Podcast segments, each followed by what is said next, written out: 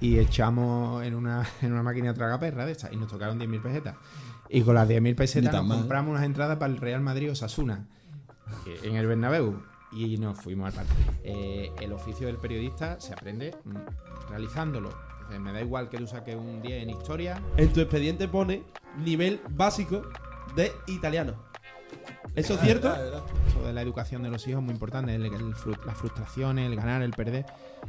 ¿Cuál fue el viaje? ¿Cuál es el viaje que más, que más te ha gustado? ¿El sitio o la experiencia del programa? ¿Qué programa te ha gustado más? No quiero problemas, no quiero jaleo, mm, se pisan muchos charcos. Yo al final también trabajo para mucha gente diferente, Claro. de muchas sensibilidades y no quiero meterme en lío porque además no se respeta. Además no tal. No. Entonces nosotros lo hacíamos, íbamos los sábados por la mañana, hacíamos un programa que se llamaba La Resaca. Si Seguridad, ahora mismo entrara ese Luis por esa puerta, ¿tú qué le, qué le dices? cámbiate de ropa. Pero ahí, ahí iba yo corriendo detrás de Beckham, le enganché el brazo, me metí en el micro y le pregunté cómo le iba con la mujer. Beckham, evidentemente, me hizo así. y digo, quita eh, del medio. el gafa este fuera de aquí.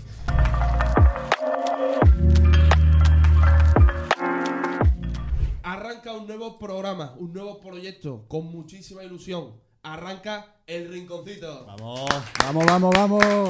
Hola, hola, hola y bienvenidos a todos. Estamos en el nuevo programa de podcast El Rinconcito, en el que vamos a traer a numerosos invitados y vamos a charlar y va a ser pues bastante entretenido.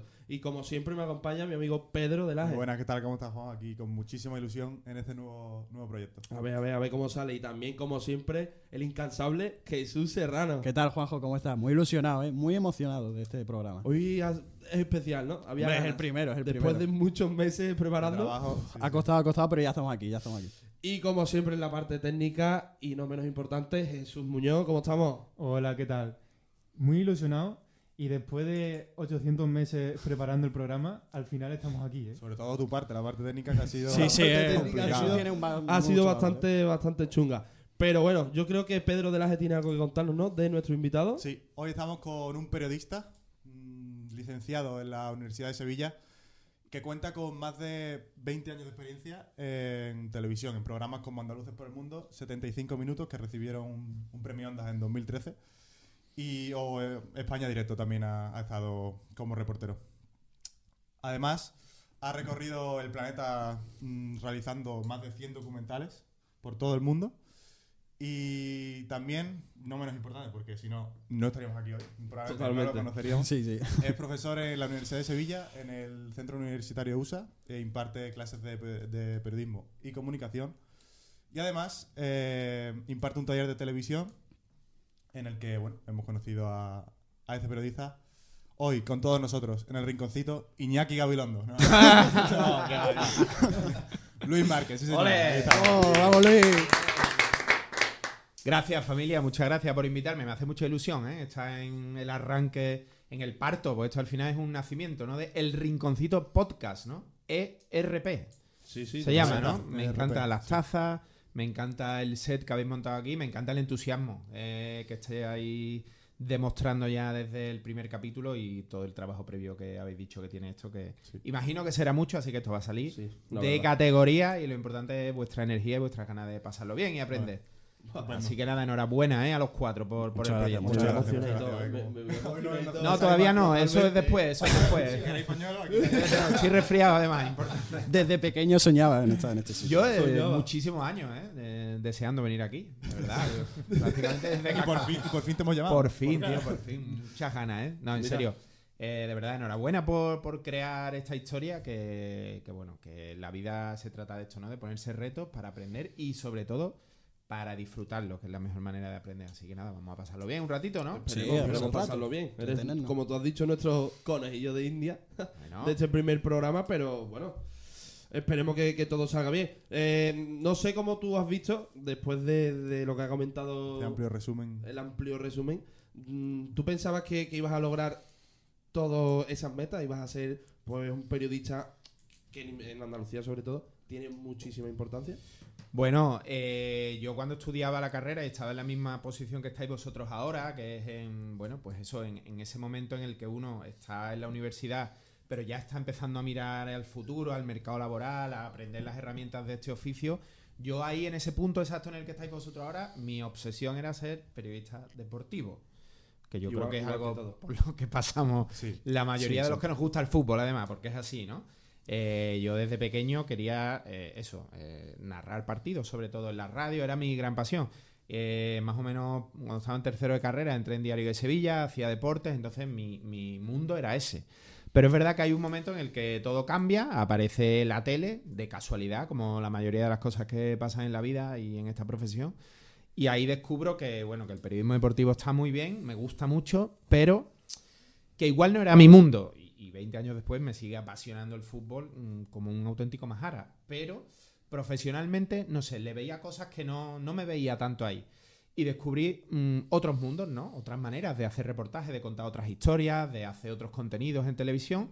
Y ahí cuando empecé, pues, mm, pues eso, uno siempre tiene la ilusión de llegar. yo no he llegado a ningún sitio en concreto, yo estoy en un punto, esto es un camino en el que siempre se va andando. Y en el punto en el que estoy ahora estoy muy feliz porque mm, tengo la suerte de hacer programas de televisión que me gustan mucho, de hacer también radio, que es muy divertido, como ya estáis viendo, y es apasionante, de dedicarme también a la formación, como habéis dicho, que también me apasiona, pues echar ratos con gente como vosotros que tiene este entusiasmo, intenta transmitir un poquito de mi experiencia. Entonces, pues sí, estoy muy feliz de, de dedicarme a esto profesionalmente y disfrutar cada día de todo lo que hago. Eh, pero tampoco me planteo si es lo que yo quería, ¿sabes? Si he cumplido mis metas, si no, seguramente sí, ¿eh? porque esto es un mundo complicado y tengo que estar satisfecho, pero esto es un camino en el que no paramos de crecer, de preocuparnos por el futuro y también de, pues eso, de disfrutar eh, la trayectoria y el camino. Has dicho que en tercero de carrera ya empezaste a trabajar o de prácticas en el Diario de Sevilla. Aparte de eso, antes o durante ese tercer curso, durante la carrera, ¿hiciste algo para diferenciarte del resto de tus compañeros para dar ese pasito más, eso que estamos, por ejemplo, ahora intentando nosotros? Sabemos algunos compañeros que estuvieron contigo, como el famoso Roberto Leal Mm. o el Rancio también aquí en Sevilla, que Sí. son personas que, como ha dicho mi, mi compañero, han conseguido ese punto de diferenciación. Entonces, Yo tuve la suerte, efectivamente, de caer en un ecosistema en mi clase donde había gente brillante, había ya mucho talento que se detectaba con 18, 19, 20 años.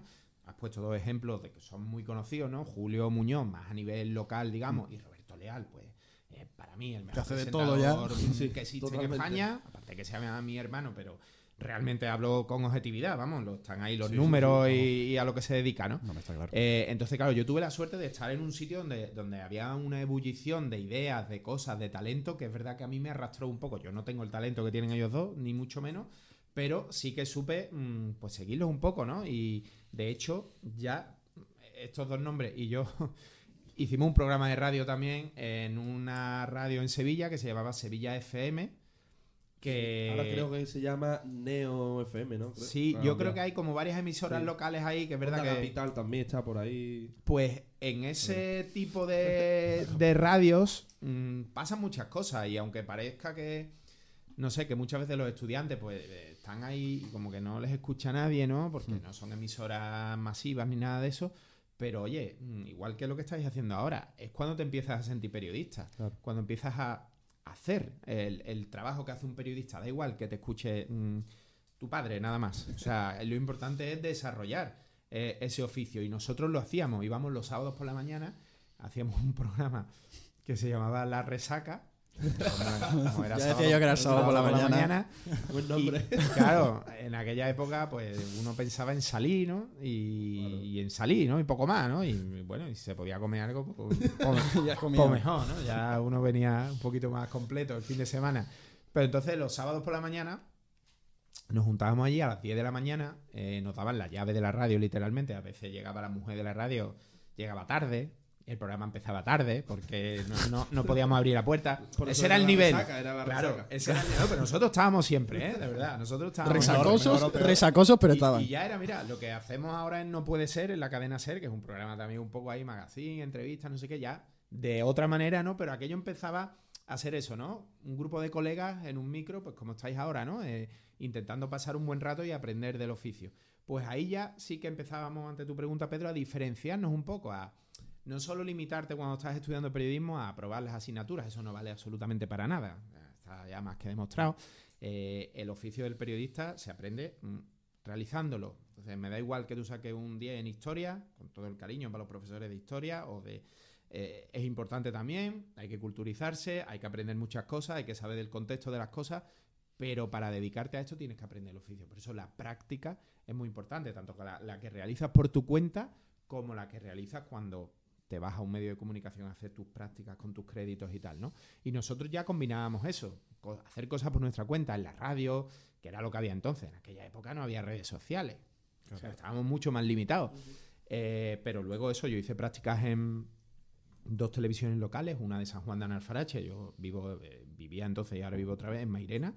Eh, tele muy modesta y luego en Sevilla Televisión. Sí, parecía la del 7TV al Jarafe, ¿no? Es un poquito ese rollo, claro. La televisión local de toda la vida, ahora tienen más medios, esos canales sí. locales. Entonces, eh, en ¿Cuántas fin, televisiones locales no hay ahora? no me quiero poner aquí a contar batallitas porque, porque parece que tengo más años de los que tengo, pero que editábamos en, en los magnetofones, esto que no, no era edición digital, era edición en cinta. O sea, imagínate, ¿no? Ya era antiguo en aquel momento, ¿vale? Pero que, que iba sacando. eso metías dos cintas, en una estaba el bruto y en otra tenías que ir editando. Entonces tenías que elegir plano a plano sin poder equivocarte.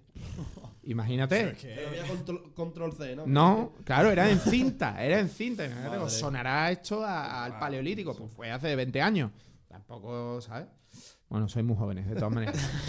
Pero en definitiva, inquietud, pasión por lo que hace, enamorarte de, de este oficio. Y eso se ve ya cuando uno está en la carrera. Tú, Sí. Hay gente Hay gente que no hace absolutamente nada que ir a clase o incluso no van. Hacen los exámenes, se van a su casa y no hacen nada por. Gente que no tiene energía, no tiene esa pasión. La energía y la pasión no te garantizan nada, pero sí te Hombre, allanan, te- pero allanan mucho el camino, ¿eh? Te allanan mucho el camino, sí. Y bueno, esas primeras prácticas en el diario Sevilla, ¿cómo fueron? ¿Qué, qué hiciste exactamente? Una pasada, pues hice de todo un poco. Mm, La mayor parte del tiempo en deportes, porque como os digo, era mi obsesión y mi pasión. Eh, y bueno, era un periódico a la antigua usanza, un poco diferente a lo que es ahora. Aquello era una redacción de 100 o 120 personas, eh, como las películas antiguas, ¿no? Eh, Todo el mundo allí tecleando, todo el mundo se fumaba, la gente fumaba como los periodistas antiguos. Y pues tú allí te encargaban tu tema del día y, y te lo currabas. Escribir. Llamar mucho por teléfono, escribir y ir a, a cubrir los sitios. Ahora se sale mucho menos a la calle. Ahora en los periódicos, como el 90% de los contenidos son digitales y son además contenidos mm, entre la búsqueda de lo viral y, y casi que el repiqueteo de noticias de agencia y tal, se, se hace la mayor parte de las cosas desde el ordenador de tu casa prácticamente. En aquella época no, tenías que ir a la calle, a hablar con la gente, a quedar con gente, entonces claro, eso te curtía, te curtía un montón. Y en Diario de Sevilla, bueno, pues yo disfruté muchísimo, iba al fútbol, que Claro, estaba en la sección de deporte. ¿no? estaba en deporte la mayoría del tiempo. Tuve un tiempo también que hice otras cosas, local, cultura, pero sobre todo deporte. Yo quería deporte, entonces iba a los partidos, iba a las ruedas de prensa, iba a las pretemporadas incluso, que con 20, 21 años te mandaba, me, me tocó una pretemporada del Betis, me acuerdo, que yo ya sabéis que no soy de ese equipo precisamente, pero en, a- Huelva. en aquel momento me daba igual. Y bueno, y ahora también, lógicamente, ¿no? Con todo el respeto, por supuesto. Pero que me fui a una pretemporada del Betis, allí una semana a Isla Canela. Y para mí aquello era una pasada. Estar allí con los futbolistas, poder hablar con ellos en el hotel, el off the record. eh, entonces, claro, te empiezas a sentir periodista. Y, cuando uno está de práctica, necesita poner todo de su parte para que esas prácticas sean útiles. Ahí es donde se empieza a marcar tu camino profesional. Si tú llegas a unas prácticas, que le pasa a algunos, algunos alumnos, y, y estás en una actitud pasiva, esperando que a ver qué me mandan hoy, hostia, vaya marrón, que he quedado luego con mi colega, a ver si no me toca hoy nada chungo que me tenga que salir más tarde. Si vas con esa actitud, eso es un efecto bola de nieve que al final te conviertes en un obstáculo para la gente del medio que te está ofreciendo las prácticas y ni ellos te quieren a ti ni tú le quieres a ellos. Entonces, al final, mm, es que pase el tiempo rápido, que me den los créditos y a mi casa. No, no sirve. Así no sirve. Hay que ponerle eh, pasión y energía, si no. Eso está claro. Y, y, por ejemplo, eh, tú has hablado mm, que hay- había que diferenciarse y eso, pero en las notas, en la parte académica, eh, Luis Márquez era buen estudiante. Sí, o- sí, sí, sí, sí. Era buen estudiante Sí, sí. porque yo. También eh, no lo tienes todo. claro. tienes todo. Bueno, desde, es que he, es verdad. escuchado, sí, sí. he escuchado por ahí a Roberto Leal muchas veces en televisión decir que, que él era de los cinco Y, suerte. Y mucho Eh, es, ¿no? Y, y suerte. Y es cierto, es cierto, él, es Él cierto. lo ha dicho en Sí, todos sí, los no. ha. Roberto, de hecho, él eh, quería estudiar publicidad, no periodismo, y no le dio la nota para estudiar publicidad y entró en periodismo. Eso lo ha contado él 800 veces. Entonces, él cae en periodismo de casualidad. Él, él- él tiene mucho talento eh, dibujando y eh, con, con la parte artística. De hecho, él venía como del bachillerato también, como de la- algo de arte y tal. No me acuerdo cómo estaba aquello enfocado en aquella época, el, instituto. Pero él, él iba mm, por otro lado, ¿sabes? Más por la parte de- creativa de, pues eso, publicitaria. Y, y acabó en periodismo y, y mira cómo recondujo, recondujo su, su carrera. Yo sí estudiaba, ¿eh? yo estudiaba en el colegio, estudiaba en el instituto, saqué matrícula de honor en COU. Bueno, porque Madre, además... cosas, ¿no? Sí, sí, lo cuento con orgullo además porque en aquel momento entrar en periodismo era muy difícil, entonces necesitabas Claro. una nota muy alta. En aquel entonces la nota. ¿cuál? La- ¿Sería un 12? Creo que era, Mm, no. Es que era del 1 al Claro. 10. Era del 1 al 10. Esto Ah. es un invento nuevo vuestro, eso del 14. Esa época en blanco y negro era de las cosas Era como un diferentes. 7 y pico. Y un 7 y pico sobre 10 eh, era mucho, porque además en la Universidad de Sevilla, en la pública, eh, había un montón de demandas. Entonces, claro, mm, era mm, el año de COU, del último año antes de entrar en la carrera, era muy decisivo. Yo me lo tomé muy en serio, porque tenía muchas ganas de entrar en periodismo y me maté a estudiar y, y saqué pues eso. Y luego la carrera, que os voy a contar, la carrera es muy fácil. O sea, la carrera está planteada para que no sea un obstáculo, no es una ingeniería, ni mucho menos. No, Entonces, no. bueno, una carrera divertida en la que los contenidos son chulos, en la que mm, eh, te, te lo tienes que tomar tú muy en serio para suspender. O sea, tienes que tener tú muchas ganas de suspender. Totalmente. Y ni Pero- aún así, y ni aún Y ni aún así. En la pública y en la privada, ¿eh? Bueno, nosotros estamos hablando en el contexto del, de- del campus EUSA, que es un centro adscrito a la Universidad de Sevilla, pero que es privado. Son menos alumnos, es otra manera de enseñar. Mucho mejor que en la pública, porque al final claro. tienen más medios y, y sois menos, entonces pues, todo encaja mejor. Pero que en la pública igual, en la pública, hombre, había que estudiar, lógicamente y tal, pero que yo, yo el año que más he estudiado en mi vida ha sido el de COU. Mucho más que la carrera. Mucho más, ¿no? Sí. No va a parar. Y ahora que estás dando clases en EUSA, como estábamos hablando, ¿notas mucho la diferencia de aquella época a la de ahora? ¿Crees que ahora los contenidos, por ejemplo, nosotros, eh, este cuatri, por ejemplo, no tenemos exámenes, hemos tenido dos exámenes o tres, y lo demás son prácticas de entregar trabajo y tal. ¿Hay mucho mucha diferencia? En ese sentido, no tanto quizá. Yo ya en mi época era un poco así. El primero y segundo era más teórico, más de exámenes, más... Luego ya tercero y cuarto se ponía un poquito más práctico y ya es verdad que un poco el perfil del alumno va evolucionando hacia gente que ya empieza a preocuparse por sus prácticas, ya no va tanto a clase, ya... Siempre normalmente es el mismo proceso, pero los contenidos, hombre, los contenidos son muy diferentes, claro. los contenidos, eh, esto ha cambiado en 20 todo- años. Yo te digo, digital. no existía lo digital en mi época. O sea, cuando te digo no existía, es que no existía. Yo me acuerdo, teníamos una asignatura que era como algo, no me acuerdo cómo se llamaba, pero Algo eh, de informática. informática. sería Un, un cajón, ¿no? Claro, y era, eh, yo no me acuerdo. Teníamos, bueno, teníamos que crear un blog en aquella época en Blogspot. Esto es súper antiguo. Blogspot era el, el- bueno, la página esta en la que se creaban los blogs y tal. Pero eso, eso era lo más moderno que había. O Vlogger. O se cambió a Blogger. Sí, es es esa, Blogger, la de la B, Ah, naranjita, esta. Ah, sí, es la misma. Blogger. Eh, y en aquella época, mm, ya te digo, eso era lo súper moderno, súper futurista. ¿sabes? Eso era lo más digital que toqué yo en la carrera. O sea que imagínate, en ese sentido ha cambiado totalmente. Sí, ha cambiado. Bueno, y, y alguna locura, porque tú nos estás diciendo que eras buen estudiante, Sí, muy bueno. que, que matrícula de honor y todo, pero ¿hay algo, alguna de- anécdota en la universidad que tú digas? Algún recuerdo "Buah, así.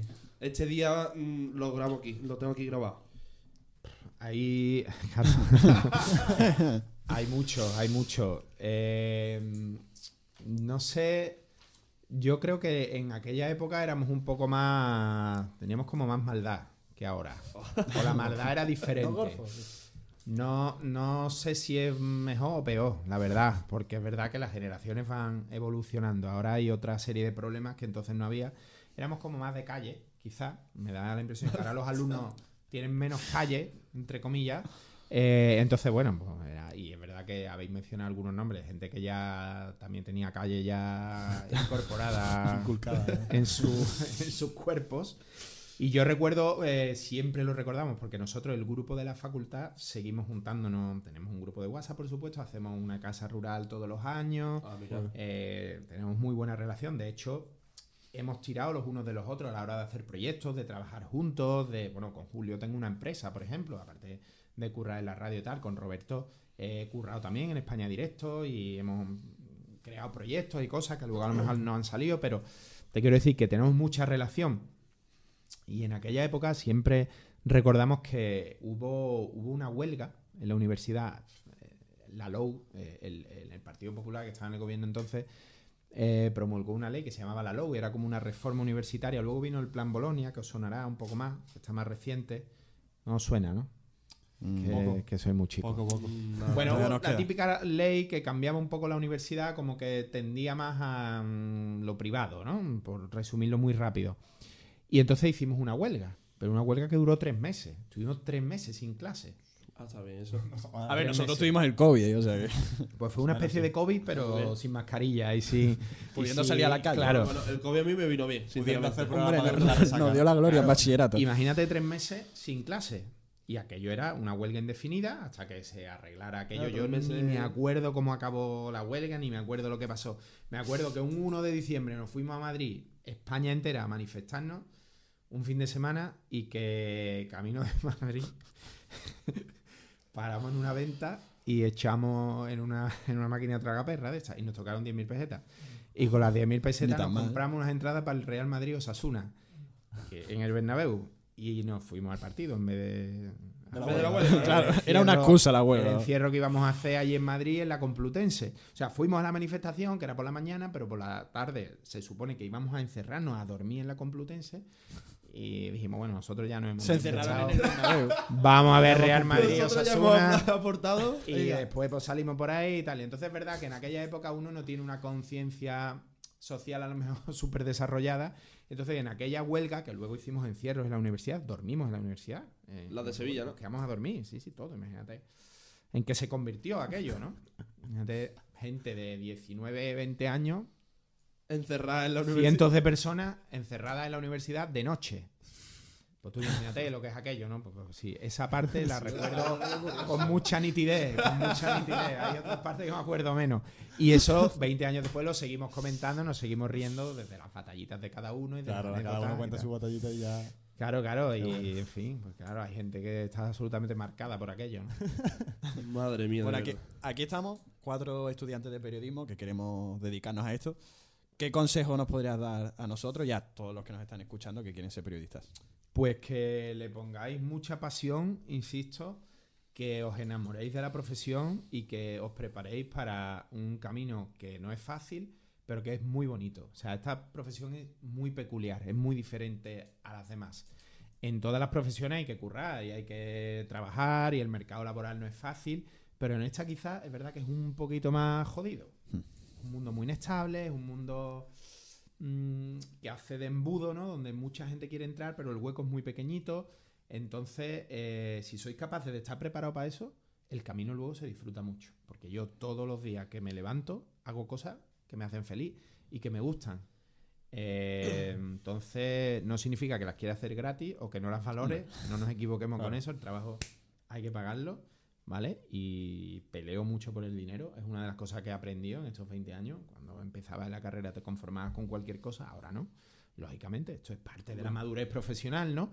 Pero mm, estoy muy feliz de haber seguido ese camino, de haber tragado durante dos o tres años difíciles al principio, pero luego disfrutar de la profesión. Entonces, que os preparéis para esto, porque hay un mundo maravilloso ahí que os espera, que está en continuo cambio. Esto no existía en mi época y esto os hace eh, abriros puertas. Entonces, que, que os abráis todas las que podáis, porque en- por alguna vais a entrar seguro. Hombre, nosotros esperemos, esperemos tener un cierto éxito con el rinconcito. Y así para darle como una o sea, conclusión. eso ya es un Esto es una maravilla, hombre. Hombre, eso es lo mejor que hay en el mundo. Todo. para darle una, un cierre a la parte más académica y más formal, después ya entraremos en la vida profesional tuya, que es muy, muy divertida para nosotros. Eh, en, tu, en tu expediente pone nivel básico de italiano. ¿Eso es cierto? Yo creo que es mejor que básico, la verdad. Toma. ¿Hacemos la entrevista, ¿hacemos la entrevista en italiano? ¿Sabéis italiano alguno? Eh, no. Ragazza, lo único que sé. claro. No, yo estudié italiano en la, en, en la carrera. En la carrera había los créditos de libre configuración, no sé si se llama así ahora, pero había una serie de créditos que tenías que hacer aparte y casi todo el mundo se apuntaba a la escuela de idiomas, que estaba allí en Reina Mercedes, y yo estudié primero y segundo de italiano. Entonces, bueno, nivel básico en aquella época. B1, ¿no? Un en B1, a- podría eh, sí, yo creo que por ahí equivaldría, Bueno, más o pues menos. Mira. El italiano mal, ¿eh? es un idioma eh, de primera, parece muy fácil, luego cuando te metes en la gramática mm, te engaña Ya. totalmente, pero creo que es un idioma en el que es muy fácil alcanzar un nivel basiquito para manejarte. Y luego yo en aquella época mm, estaba obsesionado con todas las cosas relacionadas con Italia, entre ellas el fútbol, me encantaba el fútbol italiano, la selección italiana, muchísimo eso. Selección- Soy famoso en mi grupo de amigos porque yo era mucho de la selección italiana. ¿Y Me ¿De la liga italiana? de la Se liga un menos. Cagliari contra la el liga Parma. italiana en los 90, Torino. pero la liga italiana en los 90 era la reina, mucho más que la Premier y que la liga española en los 90. Luego es verdad que ya Ya bajó cayó, pero de la selección era mucho. Entonces todo lo relacionado con la cultura italiana me flipaba. Y aprendí italiano y cada vez que estoy con un italiano me encanta hablar con él en italiano. Madre mía. A la, Bueno, si- a la siguiente pregunta en italiano. Sí, Venga, la que queráis. sí. A habla un poco en italiano. Posso, por- eh, posso parlare in italiano un po' se vuoi. E se Joder, vuoi facciamo il, facciamo il podcast in italiano e possiamo parlare di calcio di qualcosa che tu vuoi. Mira, Pedro. Ya te sale el acento y todo, ¿visto? Con acento a decir, a decir hasta el acento. Hasta el acento. Madre mía, del amor hermoso. Eh, antes también lo has comentado tú que mientras estabas estudiando, estabas en el diario Sevilla. Que, hombre, aquí en Sevilla tiene importancia porque es como el periódico, es como el. El el- sí, es que el, El- todo el mundo lee el ABC y el diario Sevilla. Aquí en. En su día era el correo de Andalucía también, bueno, que el ya, correo, claro, que ya. ha sufrido un proceso muy jodido que se ha ahora se quedado- llama Viva, ¿no? Creo. No, el correo sigue en, tiene un- como Un una versión web, digital, ¿no? pero Eso. bueno, es muy, muy modesta. Pero, mm, claro, es difícil seguir con la carrera y empezar ya como en el mercado laboral. Es No. una parte complicada. Para mí no. O sea, insisto, la carrera es bueno, fácil. sí, la carrera sí, pero, hombre, compaginar esas dos cosas. Insisto, no. O sea, eh, no es nada difícil. De hecho, al revés. Es que creo que es bueno para tu carrera y para tus estudios que estés haciendo prácticas a la vez y moviéndote y haciendo cosas. Eh, de verdad, mm, o sea, no quiero ser aquí arrogante. Además, soy profesor de la facultad. Eh, eh, creo que se puede compaginar perfectamente el hecho de hacer prácticas con tus estudios y tus exámenes y tus clases, aunque tengas que faltar, aunque... O sea, yo creo que ahí está ya la madurez de cada uno y el nivel de responsabilidad de cada uno. Y ahí se va viendo también. Cuando tú llegas a tercero y empiezas las prácticas, yo tengo muchos alumnos en cuarto que no me pueden venir a clase o me faltan mucho porque están haciendo las prácticas. Yo les animo y les ayudo y les digo, mira, aquí pues mi, mi asignatura, que es periodismo de viaje, está planteada de manera 100% práctica. No hay examen, no hay que estudiar nada. Hay que hacer un reportaje, hacer un directo, hacer cosas. Yo le digo, mira, esto mientras me lo haga, tú consúltame dudas, lo que quieras, yo te acompaño un poco en el proceso, pero claro, haz tus prácticas y trabaja. Es lo primordial. El título lo vaya a sacar todo. No, hombre, eso sí, pero. Quieras que no, pues, hay esa también incertidumbre de si estoy en las prácticas no le puedo dedicar tiempo a lo otro, si estoy en lo otro. Hombre, siempre los miedos existen. Sí, No, es hombre, normal. Y yo ahora lo veo, con el paso del tiempo me parece muy fácil, que yo en aquel momento también tendría mi- mis dudas, mi, no sé, mi, bueno, mi, toma de decisiones, de decir hoy puedo, hoy no puedo, hoy, ¿sabes? Pero, bueno, eh, evidentemente, mm, organizándote creo que te da tiempo. Ahora, si, estás en un equipo de fútbol, estás haciendo práctica, estás mm, ayudando en no sé qué ONG, estás en la carrera, claro, si te metes en 20 cosas, igual se te complica un poco el día, pero es bonito que se te complique. También yo creo que hoy en día la gente como que a la primera de cambio que tiene que estar de un lado para otro, que si practica, después a la universidad, después otra vez a las prácticas, La gente es muy cómoda. la gente prefiere estar en su casa tranquilamente y no, y no le dedica el tiempo personas. necesario que Yo que cuando requiere. antes he dicho que la diferencia entre los alumnos de aquella época y los de ahora van un poco por ahí los tiros. Sí. Cuando he dicho que teníamos más calle, me refería un poco a eso, teníamos un poco más de dureza en ese Mm. sentido. Sí, ahora ahora mismo- la sociedad en general nos ha ido Muy llevando a acomodándonos claro. a los adultos también, ¿eh? a los adultos. Y no sé, nosotros veníamos de otro contexto, nos hemos criado en los años 80, era una época en España también que no era fácil, donde la calle dolía un poco y, y bueno, que al final te va curtiendo, ¿no? Y a la hora luego de tomar responsabilidades, cuando ya empiezas a tener 18, 19, 20 años, yo creo que se nota. Ahora, la mayoría pues está creando una burbuja. Yo ahora soy padre, mi hijo evidentemente se lo ponemos todo por delante. A mí mis padres también me lo pusieron todo por delante. pero era diferente. Había un nivel más de búscate la vida que si no, no, no hay manera. Ahora es que nos dan todo. Nacemos ya con todo y. Pero es importante, universidad- es importante, perdón, darse cuenta, valorarlo Claro. y disfrutar de ese, entre comillas, privilegio y llevártelo a tu terreno y decir, coño, ya que tengo estas ventajas, voy a, voy a complicarme yo un poquito la vida, ¿no? Pues sí. Y ya después de, de esas prácticas en Diario Sevilla, cuéntanos cómo fueron tus inicios en la televisión. Pues Bueno, ¿Cómo se da ese salto? Pues, claro, ese salto de ese periódico salto de- a televisión, a poner y tu nada cara más- delante de nada una cámara. terminar la carrera, ¡boom! A la tele. pasa como en la mayoría de cosas en esta profesión. Alguien que te conoce porque te ha visto y que se acuerda de ti. En mi caso fue en una productora, un programa que sigue todavía en Canal Sur, ahora se llama Empleados, en mi época se llamaba Sindicados, es de estos programas pequeñitos que no tiene mucha audiencia, que se emite los fines de semana o que se emite en horario así un poco a destiempo, que no tiene mucha relevancia eh, pública, pero que es un programa en el que se trabaja estupendamente y se aprende un montón del oficio. Pues alguien se fue y alguien que estaba dentro se acordó de mí, me dijo, oye, mira, a ti te interesa esto, yo estaba en el diario de Sevilla, muy contento haciendo mis deportes y mis cosas, pero aquello ya era un contrato de trabajo un poquito mejor y era la oportunidad de, de abrirte camino en la tele. Yo había hecho prácticas en tele, me gustaba, me daba miedo ponerme delante de una cámara, no lo había hecho prácticamente, pues mis prácticas en la tele al final, bueno. ¿También con el Diario Sevilla hiciste práctica? Eh, no, fue... No, aparte del Diario Sevilla... Sí, el pues, diario yo entraba y salía porque hice un primero unas prácticas, luego un contrato de colaboración, luego ya me quedé como de colaborador fijo. Bueno, fueron diferentes etapas. Iba entrando y saliendo y en medio iba haciendo otras prácticas en locales y tal. Entonces, Ah, cuando me surge ya la oportunidad de, oye, están buscando a un redactor para este programa de televisión, ¿te interesa? Digo, bueno, ¿por qué no? Voy a probar. Me hicieron la entrevista y buscaban a alguien joven que tuviera idea de salir a la calle con un micro, hacer un reportaje, de hacer totales, de saber editarlo más o menos. Yo eso ya lo había hecho en las dos teles locales que había estado y me cogieron. Y ahí empecé a hacer reportajes, y de- desde cero un poco, ese tipo de reportajes, de decir, venga, hoy tienes que hablar de, yo qué sé, de, de- de los trabajadores de las gasolineras. A hacer un reportaje de eso, porque era siempre era enfocado a información laboral y eso. Entonces te hacías un reportaje, buscabas a un gasolinero y le acompañabas en su día a día. Eh, pues eso, eh, reportaje humano de gente, a la vez que cuentas una información de cómo está el sector, etcétera, etcétera. Pues eso me curtió muchísimo. Es que eso es la base, hacer reportajes es la base del, del periodismo. Hay, dos, hay como dos grandes mm, elementos cuando uno quiere trabajar en televisión. Sabe ponerte delante de una cámara, que ahí podemos decir el, el directo es como el gran reto, y luego hacer reportajes. Si tú sabes hacer un buen reportaje de dos minutos, o una pieza de un informativo, vamos, de un minuto y medio, de dos minutos, de cinco, de diez, un documental, al final la base es la misma. Es entrevistar a gente, grabar imágenes, editarlas, darle un contexto, un sentido. Da igual que sea para un informativo de un minuto o para hacer un programa de una hora. Es lo mismo, más largo, más corto. Entonces, si aprendes esos dos, esos dos elementos, te has preparado para trabajar en la tele. Y eso es lo que hice yo ese año. Ahora se buscan más periodistas todoterreno.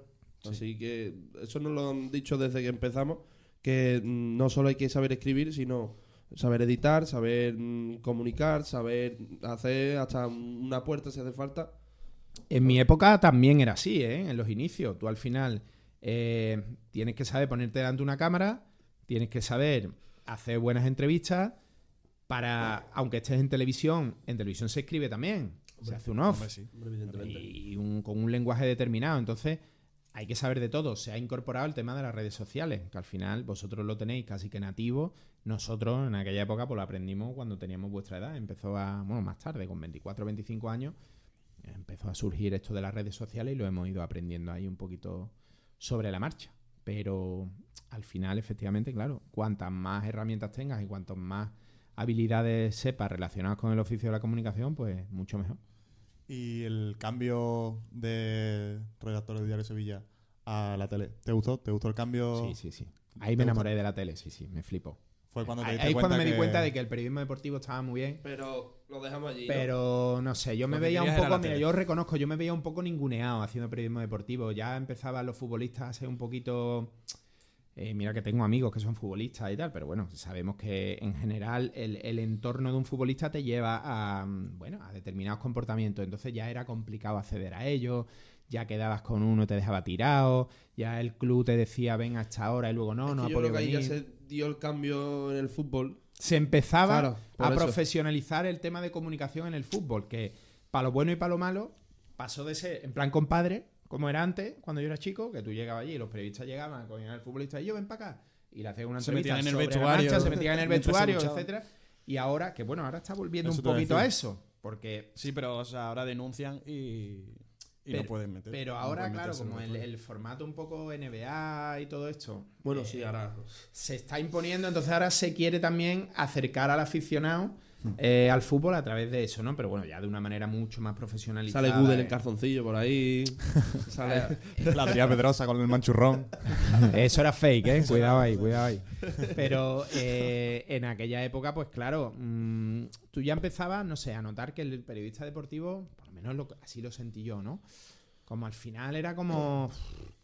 Era, tenías que ir tú detrás y tal, y te ninguneaban un poco. Y yo decía, bueno, tío, a mí me gusta mucho el fútbol, a mí me gusta tener a esta gente de ídolo, de tal, pero estar aquí yo detrás no lo veía muy claro. Y ya descubrí el mundo de la tele, de otro tipo de contenido, de reportajes, etcétera, y me encantó. Claro, tú, tú empezaste en la tele con el programa de 75 minutos. No, empecé primero en. No, es que, bueno, en el de sindicato que tú has este, dicho. en este, en este fue mi primer contrato de trabajo en televisión. Y luego, un año después, ya entré en Andaluces por el Mundo. Bueno, Andaluces por el 75 Andaluces por el minutos mundo. fue entre medias. 75 minutos fue eh, cuando uno de las. Después de varios años en Andaluces por el Mundo, entré en. que ya estaba un poco yo quemado y tal, y coincidió que acababa también. Entré en 75 minutos, que en aquel momento era un Era programa, un programa top en muy potente. Estaba Toñi Moreno. Nos dieron el premio Onda, que eso fue una pasada. Y entonces, claro, era un programa que, que eran de reportajes así como muy vivenciales. El reportero se metía mucho en la historia. Eh, yo aprendí un montón ahí de Toñi, de los otros reporteros. Claro, tú has conocido a Toñi, ¿no? Pero- Ella era mi jefa ahí, claro. Sí, sí, pero sí. Claro, mm, en, en- Toñi ahí no tenía tanta experiencia como. Era como la primer, el A ver, Sí, primer eh, programa, ¿no? No, Toñi, Toñi, To- Toñi llevaba Bueno, no, ya Toñi mucha lleva tele encima, pero desde no- los no 16 tenía, a lo trabajando. mejor, no, no era una cara tan conocida como ahora. Ya era conocida, pero ahora Toñi es superestrella de la No, no, tele. en aquel momento era más de calle, de como- reportaje y tal. Ahora es una reina de Claro, plató Toñi es, es como única. en la tele, el- después Sí, detrás de cámara. Sí, sí, sí, sí. Es Una tía súper natural, súper directa, súper emotiva, súper... A ver, yo ahora no tengo relación con ella. Yo es verdad que trabajé con ella un año nada más y a lo mejor no, no nos vemos ni nada. Pero es una tía diferente, eh, especial. Evidentemente ese carisma que sí, tiene sí, televisivo, Eso eso, lo tiene poca gente. Entonces eso es... Eso es oro en la tele. De hecho, mira, ahora ha cogido las mañanas de Canal Sur y está fenomenal verdad. también. Es verdad, y con gente maravillosa. Gente maravillosa, un formato ya súper consolidado, que funciona muy bien y que, que hace también unos contenidos muy particulares que funcionan y que gustan mucho. Y entonces en Andaluces por el Mundo entraste en 2007. 2007 entré. es que hemos, hemos visto un vídeo que lo, has subido a tus redes sociales y lo vamos a reaccionar aquí. Espérate, Es que creo que Pedro no lo has visto, ¿no? estoy de acuerdo. Pedro no lo ha visto. Pero Hay yo no estoy de acuerdo. pasa nada. No pasa. Edimburgo es mucho más que gaitas y faldas. Es la capital de Escocia, la segunda ciudad más visitada del Reino Unido No lo vea, y una no perfecta vea. mezcla entre lo medieval y lo cosmopolita. Hoy se ha convertido en una tierra de oportunidades, un lugar que mira todo el tiempo a este mágico castillo y un rincón en el que viven cientos de andaluces. A través de sus historias es la mejor manera de entender el encanto de esta ciudad. Hasta luego. Ese fue tu primer, tu primer reportaje. No, no, no fue, ni mucho menos Pero el primero. Ahí primeros. va- era de los primeros de Andaluces por el Mundo, sí. Ahí yo veo que veo, veo inexperiencia, veo Hombre, si inseguridad. ahora mismo entrara ese Luis por esa puerta, ¿tú qué le, qué le dices? Cámbiate de ropa. pues buena pregunta. ¿Qué, qué, qué le diría? Pues disfruta más de lo que estás haciendo, le diría. Porque yo en aquel momento no disfrutaba tanto de lo que estaba haciendo, porque sentía que eh, el famoso síndrome del impostor, habéis escuchado hablar, ¿no? Que es cuando alguien está en una posición que él no. piensa que no la merece. A mí me pasaba un poco eso. Yo estaba en Andaluces por el Mundo, que era como el gran sitio para estar, donde todo el mundo quería estar, porque era el programa soñado, ¿no? Viajar por el mundo, hacer tele. Y a mí me llegó eso como muy pronto. Y, y claro, yo estaba todavía aprendiendo. Es verdad que creo que lo defendí muy bien los primeros años, pero yo no lo disfrutaba. Yo estaba como continuamente en tensión, tengo que hacerlo bien, tal y cual, por ahí pensando las preguntas, esto, lo otro, el reportaje. No me relajaba. y cuando tú eres reportero y haces pantalla y haces ese tipo de contenido, relajarse y disfrutar es muy importante, porque eso se transmite en la cámara. Hombre. Entonces le diría eso, que disfrutara un poquito más, que dejara de ser un empollón de, de- del guion, del reportaje, de las preguntas, de, de llevarlo todo tan, tan controlado. Ahora, por ejemplo, mm, es lo que hago. O sea, ahora lo disfruto mucho más. Ahora voy mm, con cero presión, cero. O sea, o sea, llevo la presión de, de, joder, de que tengo que sacar un programa para adelante, de que esto es un trabajo, de que grabo 14 horas al día, de que estoy fuera de casa, de lo normal de un trabajo. Pero lo tenemos ya tan interiorizado que, que, bueno, claro, lo disfruto muchísimo más, claro. Hombre, viajar por ahí y encima hacer lo que te gusta. ¿Cuál Es- fue el viaje? ¿Cuál sido el viaje que más, que más te ha gustado? ¿El sitio o la experiencia del programa? ¿Qué programa te ha gustado más en cuanto a...? Hay muchos, evidentemente, pero mira, ya ¿Hay, que un me número- ¿Hay una cifra de cuántos programas? eh, el otro día estuvimos haciendo el recuento porque cumplimos ahora en 2024, cumplimos 18 años. Entonces, mayoría de edad? hemos hecho una especie de recuento que no es fácil, ¿eh? porque entre los cambios de nombre, del formato, Mm. eh, programas especiales, no sé qué, y estamos cerca de 400, de los cuales yo he hecho casi 100. Claro, son muchos. Del formato andaluces solamente, ¿eh? Sí. Te hablo. Entonces, mira, eh, hoy te contesto que el programa más especial probablemente que yo haya grabado ha sido en Palestina. Y te lo contesto hoy porque ya sabéis los meses que llevamos con la guerra de Israel, Gaza, etcétera. Bueno, un tema muy complejo en el que no vamos a entrar ahora, pero tener la oportunidad como periodista con 29 años que tenía yo, creo entonces, de ir a Palestina, que acababa de salir de un conflicto también gordo, porque allí cada que yo es cíclico, ya sabéis, cada, Sí, poco, cada sí, tiempo. cada poco tiempo se lía otra vez, ¿no? Por desgracia. Y descubrir aquello de primera mano, eh, hacer muchos reportajes muy relacionados con el conflicto. Yo ahí, eh, bueno, ese programa lo llevo con mucho orgullo porque además lo hicimos muy vinculado con el conflicto porque esa tierra no se entiende sin el conflicto y, mm, y estuvo genial. Luego hemos hecho programas Yo, eh, el- Recientemente, después del COVID, que hemos retomado el formato por el mundo, porque ha sido por España, ha sido por Europa, por América, las cosas de la tele, ¿no? Se han ido reciclando un poco los formatos, pues a lo largo de 18 años hay que darle un que poquito darle de un poquito vidilla, ¿no? de cara. Desde el COVID para acá, pues, he hecho Hawái, he hecho Tanzania, he hecho. Tokio, he hecho Seúl, he hecho Nueva Zelanda, claro. Son viajes soñados para mucha gente Claro. que yo tengo la oportunidad de ir currando, insisto, es un trabajo, que no, es, no vas de vacaciones ni mucho menos, se curra mucho, pero joder, cuando vuelve dice tu madre mía, ¿no? Qué ¿Dónde he estado, lo que he hecho, lo que he vivido, lo que he aprendido y que esto sea mi trabajo, ¿no? Eso es muy bonito. Hombre, después de 100 viajes son 100 países diferentes. ¿No? Más Bueno, o menos. 100 destinos diferentes, bueno, algunos algunos- incluso he repetido. Muchas veces, por ejemplo, Estados Unidos he grabado siete, por lo menos. Claro. Eh, Sí, Ita- Italia ha grabado cuatro países tres o cuatro. Madre Alemania ha grabado tres o cuatro, claro. Ahí vamos ya por zonas, por ciudades, por... Mm. Bueno, y de, de todos esos viajes, no sé si. Hay un libro que se llama Los años viajeros. No sé si te suena. Me suena, me ¿Te suena. suena? ¿Te suena me el libro? suena ¿Quién habrá ya. escrito? ¿Quién lo habrá Me ¿Quién lo suena habrá lejano, pero me suena, claro, no me va a sonar. Eh, ¿Cómo es que empiezas en la tele y lanzas un libro? Pues mira, es precisamente... Es, que eh, es curioso, es muy curioso eso. Pero era en aquella época mm, hubo como una moda de escribir libros. Todo el mundo tenía que escribir un libro. Todos los periodistas queríamos escribir un Hombre, libro. si ahora mismo escribe Belén Esteban. ¿Algún problema? Está muy mitificado. Lo de publicar un libro está muy mitificado. Parece que eres alguien como... Loli- Lola Lolita tiene cuatro, ¿eh? No, no, no. No, no eres alguien muy especial por publicar un libro, ni mucho menos. De hecho, hay un montón de periodistas que han publicado libros por, simplemente como consecuencia de algo a lo que se dedican, que es mi caso. En aquel momento yo había estado cinco años en Andalucía por el mundo y paró el programa. Hubo un parón, se acabó. Pasó de moda, falló de audiencia, tal. Entonces hubo un descanso que duró tres años por lo menos. Ahí fue cuando me fui a 75 minutos. Y en uno de los veranos que no trabajaba, pues en verano nos quedamos en paro. Es una de las cosas de esta profesión, que tiene esa inestabilidad. No tienes un contrato fijo en el que cobras todos los meses. Depende de, Sí, depende del sitio. de la audiencia, Claro. de, de- de la emisión del programa. Separaban las emisiones en verano y te ibas al paro. Pues uno de esos tres, o sea, uno de esos veranos de tres meses, como había vivido la primera etapa de Andaluces por el mundo con mucha intensidad, decidí, voy a escribir. Entonces, de los 30 destinos que había hecho en aquel momento, cogí 10 hice como 10 reportajes de mis vivencias, no de lo que salía en el programa, sino de mis vivencias, de cómo era grabar el programa, de cómo era, eh, pues eso, ir a destinos como Palestina, como Qatar, Senegal, India, destinos así como muy diferentes, muy diversos, y cómo lo viví yo, ¿no? Era un poco mi experiencia, pero reportajeada. Y me hice 10 capítulos, lo publicamos con una editorial chiquitita y, oye, mm, ¿Tuvo éxito el libro? Sí, a la gente le gustó, tuvo su recorrido. A ver, publicando un libro eh, no se gana dinero. Si de, oro, pregunta. de oro no te vas a hacer. Eh, se hace de oro el 5% de la gente que publica. No era la intención ni mucho menos. De hecho, no es un libro comercial, ni masivo, ni mucho menos. Entonces, Claro, eh. pero oye, tuvo su recorrido. Al final, bueno, hicimos varias presentaciones, se vendió, estaba en la librería. Tuvo su recorrido de 3, 4 meses.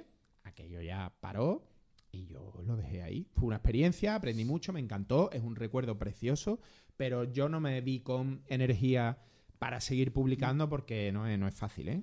¿Volverá Luis Márquez a, a escribir algún libro? De momento no. La parte Difícilmente. dos. Como, De- claro, como Arturo Pérez Reverte cuando termina ya su carrera. Nah, Se de dedica- momento no, mira, igual. eh, igual- retirando ya. No, bueno, pero Ya Arturo queda. Pérez Reverte. Cuando acaba su carrera. eh. No, pero digo, cuando termine, ¿no? Digo. Hombre, es que una vez que viene al rinconcito ya, puede, Ya, ya, acabar no, la carrera. Ya, claro.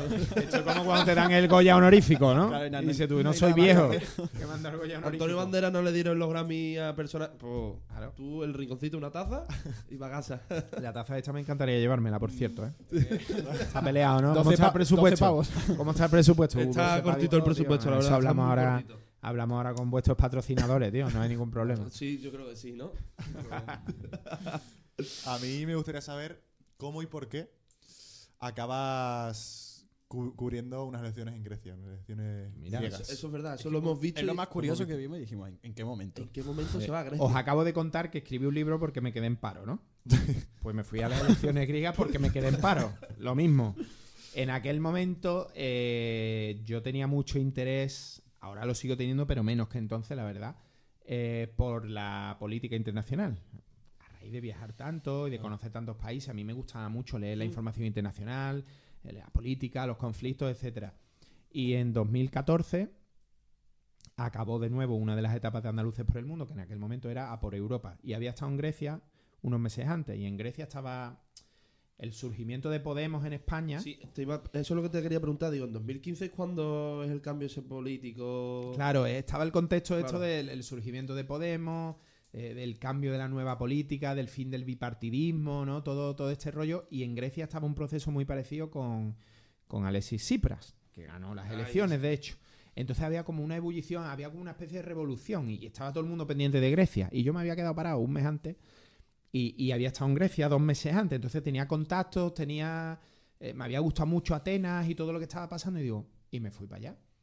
Y nos fuimos, me fui con la pareja que tenía entonces, que también era periodista, y nos fuimos los dos de freelance. Yo hablé con Canal Sur y les dije, eh, mira, mm, voy a estar allí. No sé si vais a tener un corresponsal, un enviado especial, ¿no? Y me dijeron, mira, pues no lo teníamos planteado, pero si tú te vas, podemos colaborar. Y me salió la jugada muy bien porque Mira. le facturé a ellos y gané un dinerito. O sea, te quiero decir que me, bueno, que trabajé, vamos, que no, Claro, que no fuiste a... que no fui allí a verla No, venir. claro. Me salió bien la jugada, pues me había quedado un paro y de repente me creé yo mismo una oportunidad laboral con mi pareja de entonces y nos fuimos los dos a currar y curramos los dos y oye, fue una experiencia chulísima. Mm. Estuve dos semanas allí, cubrimos las elecciones, nos acreditamos y contamos un momento histórico. Pues bueno, porque estaba cambiando un poco la política, la política en Europa. ¿Y sabéis con qué cámara me fui? Con el móvil seguro o algo, ¿no? ¿No? Eso es ahora. Con una que me dejaron en EUSA. Anda. Ojo. Y estaré eternamente agradecido a Nacho, que era en aquel momento, ¿sabes quién es? Nacho Sánchez, ¿no? El responsable de audiovisual. Quiero ver si No, tiene no, gafas. El ¿no? asturiano, el asturiano. Tiene una- profesor. Nacho, Que a lo- Sí, Ah, las Nacho. Ah, Nacho. Claro, claro. Era, profesor. Ah, sí. A Nacho yo le pedí ese favor y Nacho lo primero que me dijo es sí. Y eso yo no lo voy a olvidar en la vida, porque yo ahí sentía que estaba en una necesidad, me había quedado parado, no tenía cámara. Digo, no me voy a comprar una cámara para irme, la cámara vale mucha pasta. Eh, entonces, mm, toqué un par de puertas de gente que yo pensaba que me iba a ayudar, gente con la que yo había trabajado, y no me ayudaron. Me pusieron muchas excusas, no, el seguro, es que esto, lo otro. Y yo decía, joder, tienes ahí 10 cámaras que no vas a utilizar jamás en la vida ya. porque eran las típicas cámaras que estaban ahí en un Sí. armario, que se estaban quedando viejas y que efectivamente se Claro. terminarían tirando a la basura.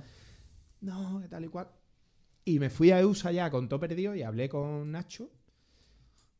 Y me abrió las puertas, Nacho tío. es muy buena persona. Y a mí eso no se me va a olvidar en la vida, tío. Que te ayuden en un momento complicado con algo tan sencillo como hacerte un favor. Con una cámara. Además, una cámara, o sea que no. Una cámara, sí, pero oye, las cámaras en EUSA mm, hacen falta. ¿Sabes que También tuve la suerte que coincidió que era la época de exámenes, justo, pues era enero. Las elecciones fueron a mitad de enero y, y allí no las iban a utilizar dura- y durante justo las tres semanas que yo las necesitaba. O sea, fue casualidad. Pero el tío, oye, chapó, me ayudó sin problema, tal, tal. Y para mí eso es inolvidable. O sea, cuando. Eso es otra, otra lección de vida eh, y de karma. Cuando eh, te viene alguien a pedirte un favor y está en tu mano ayudarle, joder, intenta ayudarlo, ¿no? Claro, Sobre todo sí. si es un compañero, si tú ves que Hombre. tiene esa necesidad. A mí me vino Dios a ver, ¿eh? Con aquello. Y vamos, no se me olvidará en la vida. Yo creo que Nacho es uno de los mejores. Yo, Yo creo sí. que estaréis de acuerdo, que es uno de los Sí, mejores sí. profesores que hemos tenido. Profesor y Se como nota que, persona que es- como persona es un. Que me podía decir perfectamente, oye, tío, esto es un lío, vaya a ser que se rompa la cámara, tenemos un marrón aquí en EUSA, me dijo, llévatela, yo confío en ti. Brutal. A mí, vamos, de verdad, me emociono, ¿eh? Porque, joder, eh, es muy fácil decir que no y me dijo el tío que sí. Así que eternamente agradecido. Y ahora, otra cosa que nos, nos sorprendió cuando estuvimos preparando el programa es que estuviste cinco meses en Islandia Y trabajando. y trabajando. Claro. ¿Qué es lo que, es lo que hiciste exactamente? ¿Qué creéis que me pasó?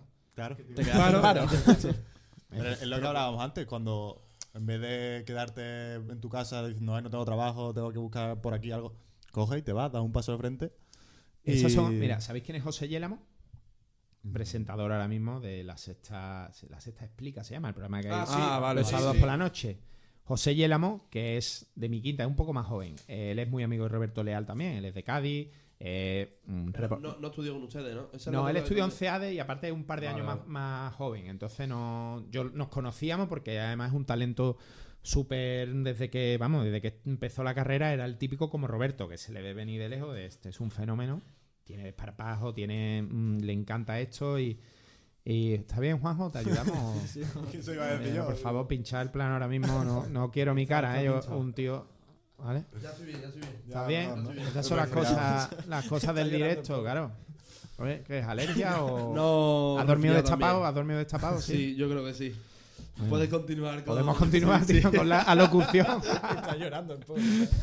Oye, que estas cosas pasan. Yo me resfrío mucho en los viajes y lo Claro. paso fatal, porque estoy haciendo una entrevista y estoy tragando moco. Debería haber Eh, un plano de esta mesa. No, no, la verdad. Eso no, ya es un poquito ya- enfoca, a Luis Mario, por favor. No, no, ahora te enfoca a ti un No, no, no. Bueno, venga, retomo la historia. Os he puesto el ejemplo de José Yélamo porque José Yélamo, después de ser uno de los reporteros más importantes de este país, se quedó en paro también y se fue a Nueva Zelanda un año y medio.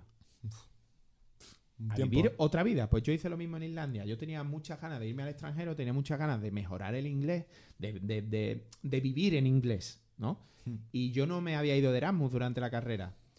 Eh, entonces mm, tenía esa espinita clavada y coincidió mm, una ruptura con la pareja que tenía entonces con quedarme en paro, con quedarme mm, mirando así a la pared. ¿sabes? Claro. ¿Qué hago? O sea, se ha acabado el programa, lo he dejado con mi pareja, estoy en un momento de cambio. Yo tenía 33 años, ¿eh? que no era ningún niño. Y me puse a buscar. Yo en Islandia había estado. Islandia me, me llamaba mucho la atención, me encantaba mm, la música de allí y todo, ¿no? Es un país muy peculiar.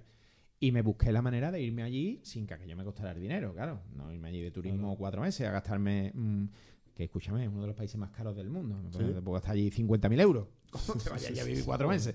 Es horriblemente caro. Entonces me encontré un buscando, un- no sé, digo, ah, un curso de periodismo, algo, una excusa para irme a compartir allí piso, no sé, algo. Total, que dando muchas vueltas encontré una asociación que se dedicaba a hacer como campos de trabajo por todo el país con voluntarios de todo el mundo que buscaban como coordinadores. No pagaban, pero te lo costeaban todo. Y digo, esto, esto lo voy a hacer yo, esto es lo mío, que no me cueste un pavo. Claro, estoy tieso. Digo, perfecto. Escribí, me hicieron una, una entrevista y ahora cuando me hacen la entrevista empezamos a hablar en inglés y él no era español. Dice tú, y ya de broma sigue en inglés y me dice, ¿tú de dónde? Digo, "Yo de-". Dice, "Ah, que yo soy de Madrid. Digo, ¿cómo? Digo, bueno, si quieres hablamos, seguimos hablando en inglés. No, no, ¿tú qué pasa? Y ya le conté mi vida, que tú trabajas en la tele y tal. Y tú, ¿por qué te quieres venir aquí? Digo, yo me ha pasado esto, tal igual. Coño, yo quiero gente como tú, gente que tenga ganas, tal.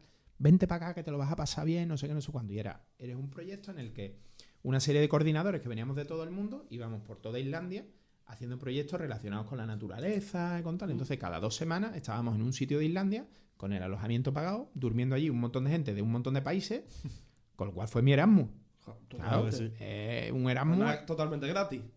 totalmente gratis, me gasté cero euros y gané cero euros también. Pero bueno. me pegué cuatro meses eh, conociendo gente de todo el mundo, descubriendo rincón a rincón un país como Islandia, que es una de las experiencias más maravillosas que he tenido en la vida. Y hablando en inglés todo el tiempo. Con lo cual vine, y eso que era como una especie de paso atrás profesionalmente, que mucha gente le da como miedo. No, no, me, no, no voy a dejar de hacer cosas porque te sales de la rueda, que es una expresión que se utiliza Sí. mucho en la tele. No te puedes salir de la rueda porque se olvidan de ti, ya no te llaman para los programas y tal. Oye, yo me vine y me empezaron a salir cosas buenísimas. Claro.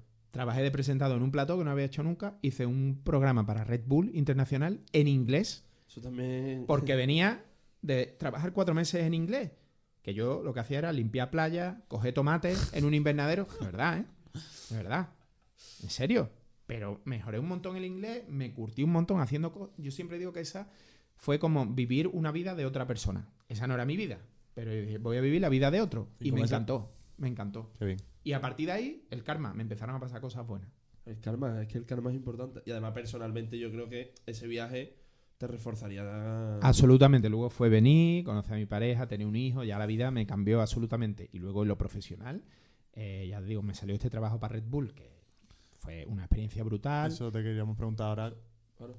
¿Qué hiciste? ¿De qué era el, el, el programa? programa. Era un ¿Cómo programa eh, que se llamaba Archive Festivals, que era para Red Bull Internacional, era todo en inglés, una mega superproducción de, de Red Bull. Ya sabéis cómo trabaja Sí. Red Bull, todo a lo loco, loco. a lo Sí, bestia. sí. Todo... Y yo estaba flipando, digo, ¿cómo voy a trabajar yo con esta gente, tío? Es imposible. la casualidad y la suerte, ¿no? O el karma, como lo quieras llamar, que buscaban un reportero de televisión que fuera andaluz, porque de los seis capítulos que iban a hacer por todo el mundo, uno era en Andalucía, y era la fiesta del Cascamorras. No sé si os suena, pero es una Eso fiesta que hay... pegan, ¿no? Exacto. Latigazo, ¿no? Es una fiesta que hay en, en, Grana- en Granada. Sí, va, ¿eh? como una porra. No, es, van, se pintan entero de negro. Son dos pueblos, Guadix y Baza, que se pelean por una virgen. Entonces tiene una parafernalia, son varios días. Bueno, tiene como una toda una liturgia que es brutal, porque son miles de personas pintadas de negro corriendo detrás de un tío. El tío va con la porra, les pega. Es muy loco. O sea, es muy loco. Eh, y a esta gente le flipó esa fiesta y la eligieron junto a una de Japón, una de Argentina, una de, no sé, fiestas por todo el mundo. Entonces, claro, yo era el perfil ideal para ellos porque yo era andaluz, Andaluz. hablaba inglés, venía además con el inglés a tope. Hombre, normal, después de Islandia. Y yo estaba muy venido arriba. Y además buscaban un tío físicamente más o menos como yo, de una talla así, con barba, no sé, como tipo latino, ¿no? Y yo en aquella época no tenía tantas caras como ahora. Sí, sí, de verdad, me lo dijeron así, me hicieron un Tipo casting. latino. Y vamos, de hecho, había otros candidatos que eran caras conocidas también y me eligieron a mí. Y yo estaba flipando. Cuando me dijeron quién eran los otros, no voy a decir quién eran, pero eran gente famosa. Y me eligieron a mí. Qué guapo, ¿Que ¿no? actualmente está en la tele? Sí, sí, sí. sí. Ahí- No se puede decir ni un No, nombre. No, porque No, no, no se puede, ¿no? Una- No, porque esas cosas tan feas, esas cosas Vale, tan vale, feas. vale. ¿La primera letra? No. Pero- Pero, ¿Con qué rima pero, eso? tío, me eligieron a mí, me eligieron a mí y, y- y- y flipé. Y me fui con ellos dos semanas a currar, me pagaron un leñazo, la verdad, el trabajo que mejor he cobrado en mi vida. Que Y Bull. claro, Qué eh, otro día, tú mismo sabes lo que es trabajar? Mira, yo en mi programa voy con un cámara nada más. Hmm. Y entre el cámara y yo Apañáis. solucionamos los 800 problemas que tenemos cada día. En esa producción eran Sería- 20, 25.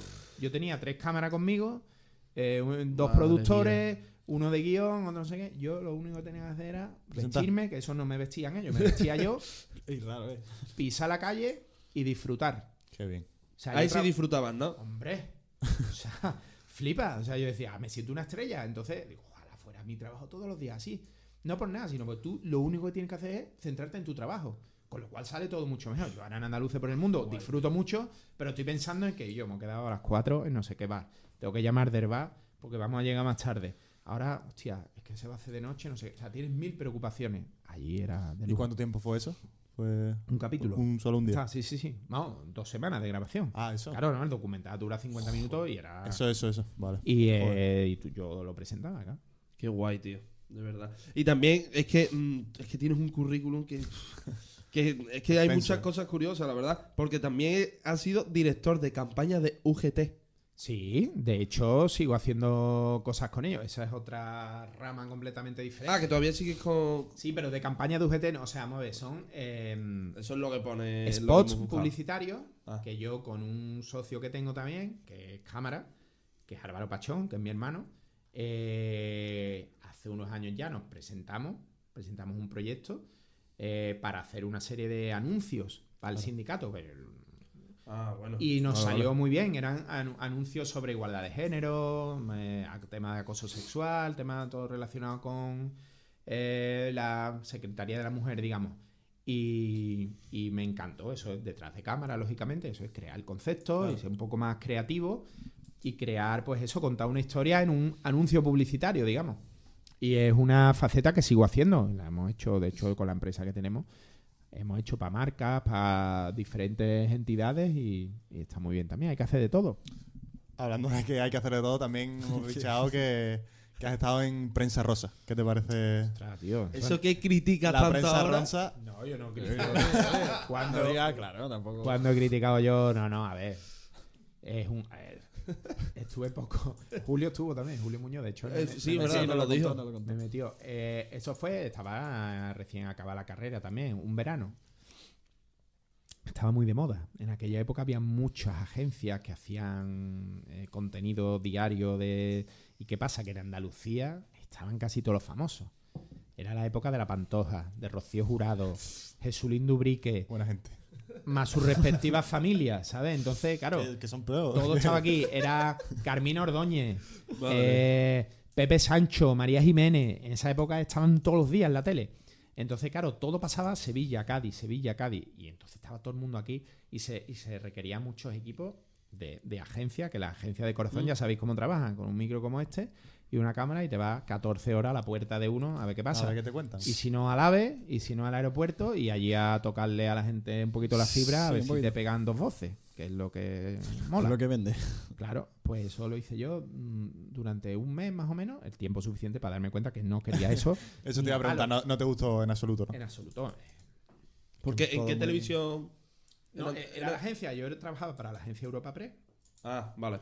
y ese contenido salía en todos los programas. Lo que yo grababa salía en todos lados, en Telecinco, en la 1, en Antena 3, en todos lados. claro. Se me veía a mí allí con la vocecita esa que habéis visto antes, En la puerta, preguntándole en la puerta de Cantora, ¿no? Esperando. En la puerta eh, me tocaba mucho Jesulín. También tenemos, tenemos imágenes de, de eso.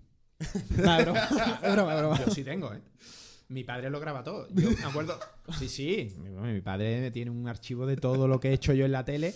Y en aquella época, claro, esos contenidos salían en el Sálvame, salía. O sea, el Sálvame no era Aquí hay tomate. En aquella época. Aquí hay tomate. Se llamaba el programa, muy famoso, de Jorge Javier Bach. Y, y claro, a mí se me veía de vez en cuando, porque como era toda la carrera y tal, tú te Claro, metías, metías el micro metes. y se te veía allí. Me acuerdo uno que tengo grabado con Beckham. Uh, David digo, Beckham, recién llegado al Madrid, Ojo. que era también objeto de corazón total, por la victoria y tal. Y aterrizan en Jerez para jugar un amistoso de pretemporada o tal. Soy jerezano, no, sé si... ¿Eh? Que soy jerezano yo. Pues en el aeropuerto de Jerez aterriza en Madrid para jugar un amistoso en Montecastillo, o no me acuerdo. Sí, en Montecastillo o- donde se hospedan. sí. o irse unos días a Montecastillo, no me acuerdo qué era. Y yo enganché a Beckham allí preguntándole en inglés, porque había, como se había publicado algo, estaba en crisis con la otra y tal. Ya cuando la época esta de. ¿Habéis visto el documental de Beckham en Netflix? Quiero verlo, He quiero verlo. visto trozos de. Pero yo no he visto dos trocitos, pero bueno, tuvo una época que tuvo como una relación con otra. Sí, una chica que trabajaba en la casa, Rebeca Luz, era, creo. Bueno, no me acuerdo bien de la historia. Pero ahí, ahí iba yo corriendo detrás de Beckham, le enganché el brazo, le metí el micro y le pregunté cómo le iba con la mujer. Y Beckham, evidentemente, me hizo así.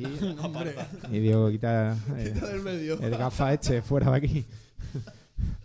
Es que madre Bueno, y mía. aparte también de, de televisión, ahora estás con, con dos proyectos de la radio en Cadena Ser, La Cámara de los Balones y, y No Puede Ser.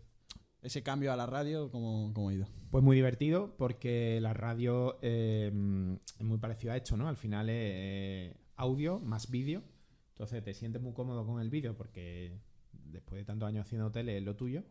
Pero encima son contenidos muy, pues eso, de humor, de, de- de hablar en un tono muy distendido, un poco en el tono que estamos ahora, pero con gente muy top, ¿no? Gente, Hmm. gente, mm, artistas y tal que vienen, son gente a la que admira y lo recibes en un tono, en un registro mucho más coloquial, natural, entonces se disfruta un montón. Ahí sí que vamos relajados. Vas a echar el rato y a disfrutar de- Literalmente a echar el rato, además que no debería decirlo, pero mm, es que no nos preparamos nada. No, no, ¿eh? sí, sí, lo hemos visto. Nosotros lo hemos comprobado. Nos hemos dado Vosotros cuenta. habéis estado allí, habéis visto los minutos antes del programa. Sí, sí. Minutos de confusión de que yo, ¿quién viene hoy, no? Está muy feo, pero es así. Hace poco cuando fuimos nosotros, fue Julio, creo, dijo literalmente, yo, Luis, yo no sé quién es este. Y llegó a Modeo, a- que llegó tarde o cinco minutos mm, antes del programa, vio la escaleta y salta. "Uf, Yo no vea, ¿eh? Yo creo que este lo conozco de algo, ¿eh? Algo podemos tirar. Y después dijo que se conocieron en una boda porque habían tomado una copa, que fue con él. Ah. Una- unas cuantas. Unas cuantas. de copa. Fue de Spread Love. Sí, Sí, pues pero eso fue la preparación del programa. Se pone maravilla. aquí, yo, yo, nomi- yo. nominado a un Grammy, a ver, os cuento. Eh, eh, eso es verdad, todo lo que estás diciendo. pero hay trabajo pero hay detrás, un trabajo previo. El productor. Pero ellos no lo hacen. Claro, Alberto. hay un productor que es Alberto Maldonado, que es número uno, que hace todo ese trabajo previo y do- nos documenta y tal. Entonces te lo deja a la escaleta. Es verdad que nosotros, como estamos en mil proyectos, Hombre, a la normal, radio llegamos con el tiempo justito normal. y muchas veces no te preparas. Pero también es un poco la magia, ¿eh? De verdad, el Claro. programa. ¿eh? A mí también le da de, ese toque. de no hacer una entrevista al uso, sino, oye, tirar las cosas ahí Sí, a, temas de conversación y tal. Sabiendo un poquito, es verdad, yo sí me miro un poquito la escaleta de quién es. Las noticias del día. Las noticias sí me las preparo. Son tres noticias así de cachondeo que dan mucho juego. Nos gusta tener al invitado ya con el micro ahí abierto para que comente las noticias con nosotros porque ya veces son temas de política, de, de, mm, cosas que han pasado en España o en el extranjero, de... Claro, son No de sé. interés. Claro, son temas chulos para tratar con un famoso de turno, con un invitado de turno, que normalmente no lo trata. poco. Claro, no los trata en una entrevista. Entonces ya se rompe el hielo y ya le ponemos el tono del programa, le queda claro. Entonces ya luego en la entrevista va, va en ese tono y encaja muy bien. Nos lo pasamos muy bien. Porque tú en la, en la radio, mm, ¿qué empiezas? ¿Con la cámara de los balones o antes había hecho radio? o- No, nosotros empezamos. Bueno, yo había hecho radio, Bueno, lo, sí, lo que te he dicho antes. Lo de la resaca. Nunca. o sea, aquel año, que creo que era tercero de carrera, hicimos la resaca y luego un programa de deporte que se llamaba Saque de Esquina. Zona mixta. El peor Saque que de zona Esquina, mixta, ¿eh? típico nombre de estudiante de periodismo, ¿eh? Totalmente. Saque de esquina. El rinconcito, ¿no? El Eh, rinconcito. Corner, el rinconcito. Más Bueno, pero la esquina, bueno. el rinconcito. Ojo, ¿eh? Ahí hay un paralelismo ya, ¿eh? Bueno, El rinconcito, sa- eh, saque de esquina. esperemos que nos vaya igual de bien. Hombre, sí, eso, eso da suerte, seguro. Eh, no, nunca más volví a hacer radio hasta que hace cinco años más o menos eh, a Julio le ofrecen un programa en Canal Sur. En Canal Sur Radio le dicen, oye, tío, queremos hacer un programa para gente joven, tal, hemos pensado en ti, montate un equipo, preséntanos un proyecto, tal. Y Julio pues nos llamó, llamó a Modeo, que yo de aquella época no lo conocía prácticamente, nos habíamos visto un par de veces porque Julio y él se habían conocido en un vídeo de Sí, de las cachondeo que grabaron, de las redes y tal, pero de dos veces en un bar. Ahí Amodeo no sería tan famoso, ¿no? No, Amodeo estaba ahí en su prime, total. Sí, sí, sí. Hace cinco que años. Amodeo lleva muchos años. Amodeo tiene ya 30 años y empezó con 20, ¿eh? Es que es verdad, Amodeo Lleva muchos años. en las redes sociales. Ahí Amodeo estaba a tope, a topísimo. Entonces era como super fichaje.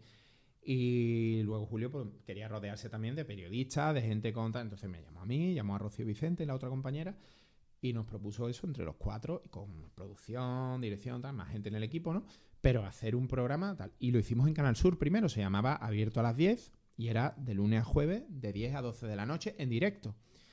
Eh, estuvimos un año en Canal Sur, funcionó muy bien, pero hubo un cambio. Bueno, mm, estas cosas ocurren y la, la gente no le debe sorprender. Hubo un cambio político, hubo un cambio, por lo tanto, eh, de dirección en todos los estamentos de la tele y de la radio.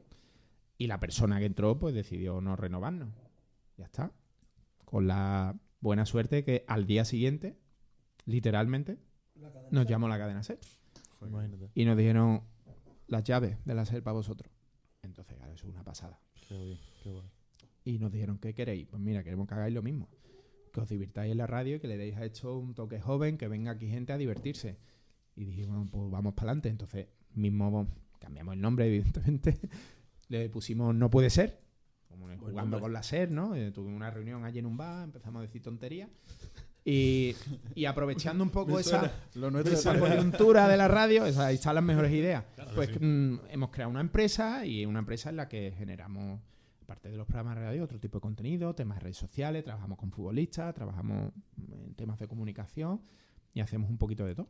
¿Y ahora mismo qué más proyectos tienes? mm, Ya está, ¿no? ¿Nada más? ¿Algo, más quieres? Bueno, digo, digo como... No. ¿Qué quieres más? Eh, a ver, siempre abierto, yo soy autónomo, entonces el autónomo tiene las orejas tiesas siempre y, y pendiente de todo. Entonces, bueno, yo tengo la suerte que en la tele Andaluces por el Mundo está muy consolidado y de momento, hoy precisamente me han mandado el planning de 2024 de todo el año. Eso en la tele es un milagro, ¿eh? Que eso es ¿Cuántos viajes tiene en 2024? En el plan pone 8, porque empezamos en febrero, hemos tenido un descanso ahora, empezamos en febrero y acaba en octubre, noviembre, pero ya ahí entra el de 2025, que siempre se graba un poquito antes de, Sí. de que acabe.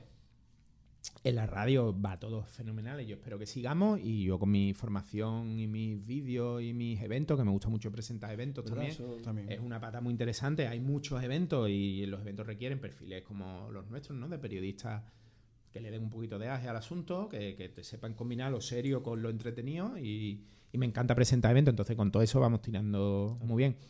Todo eso se puede compaginar porque ahora el teletrabajo se ha impuesto y yo trabajo en casa.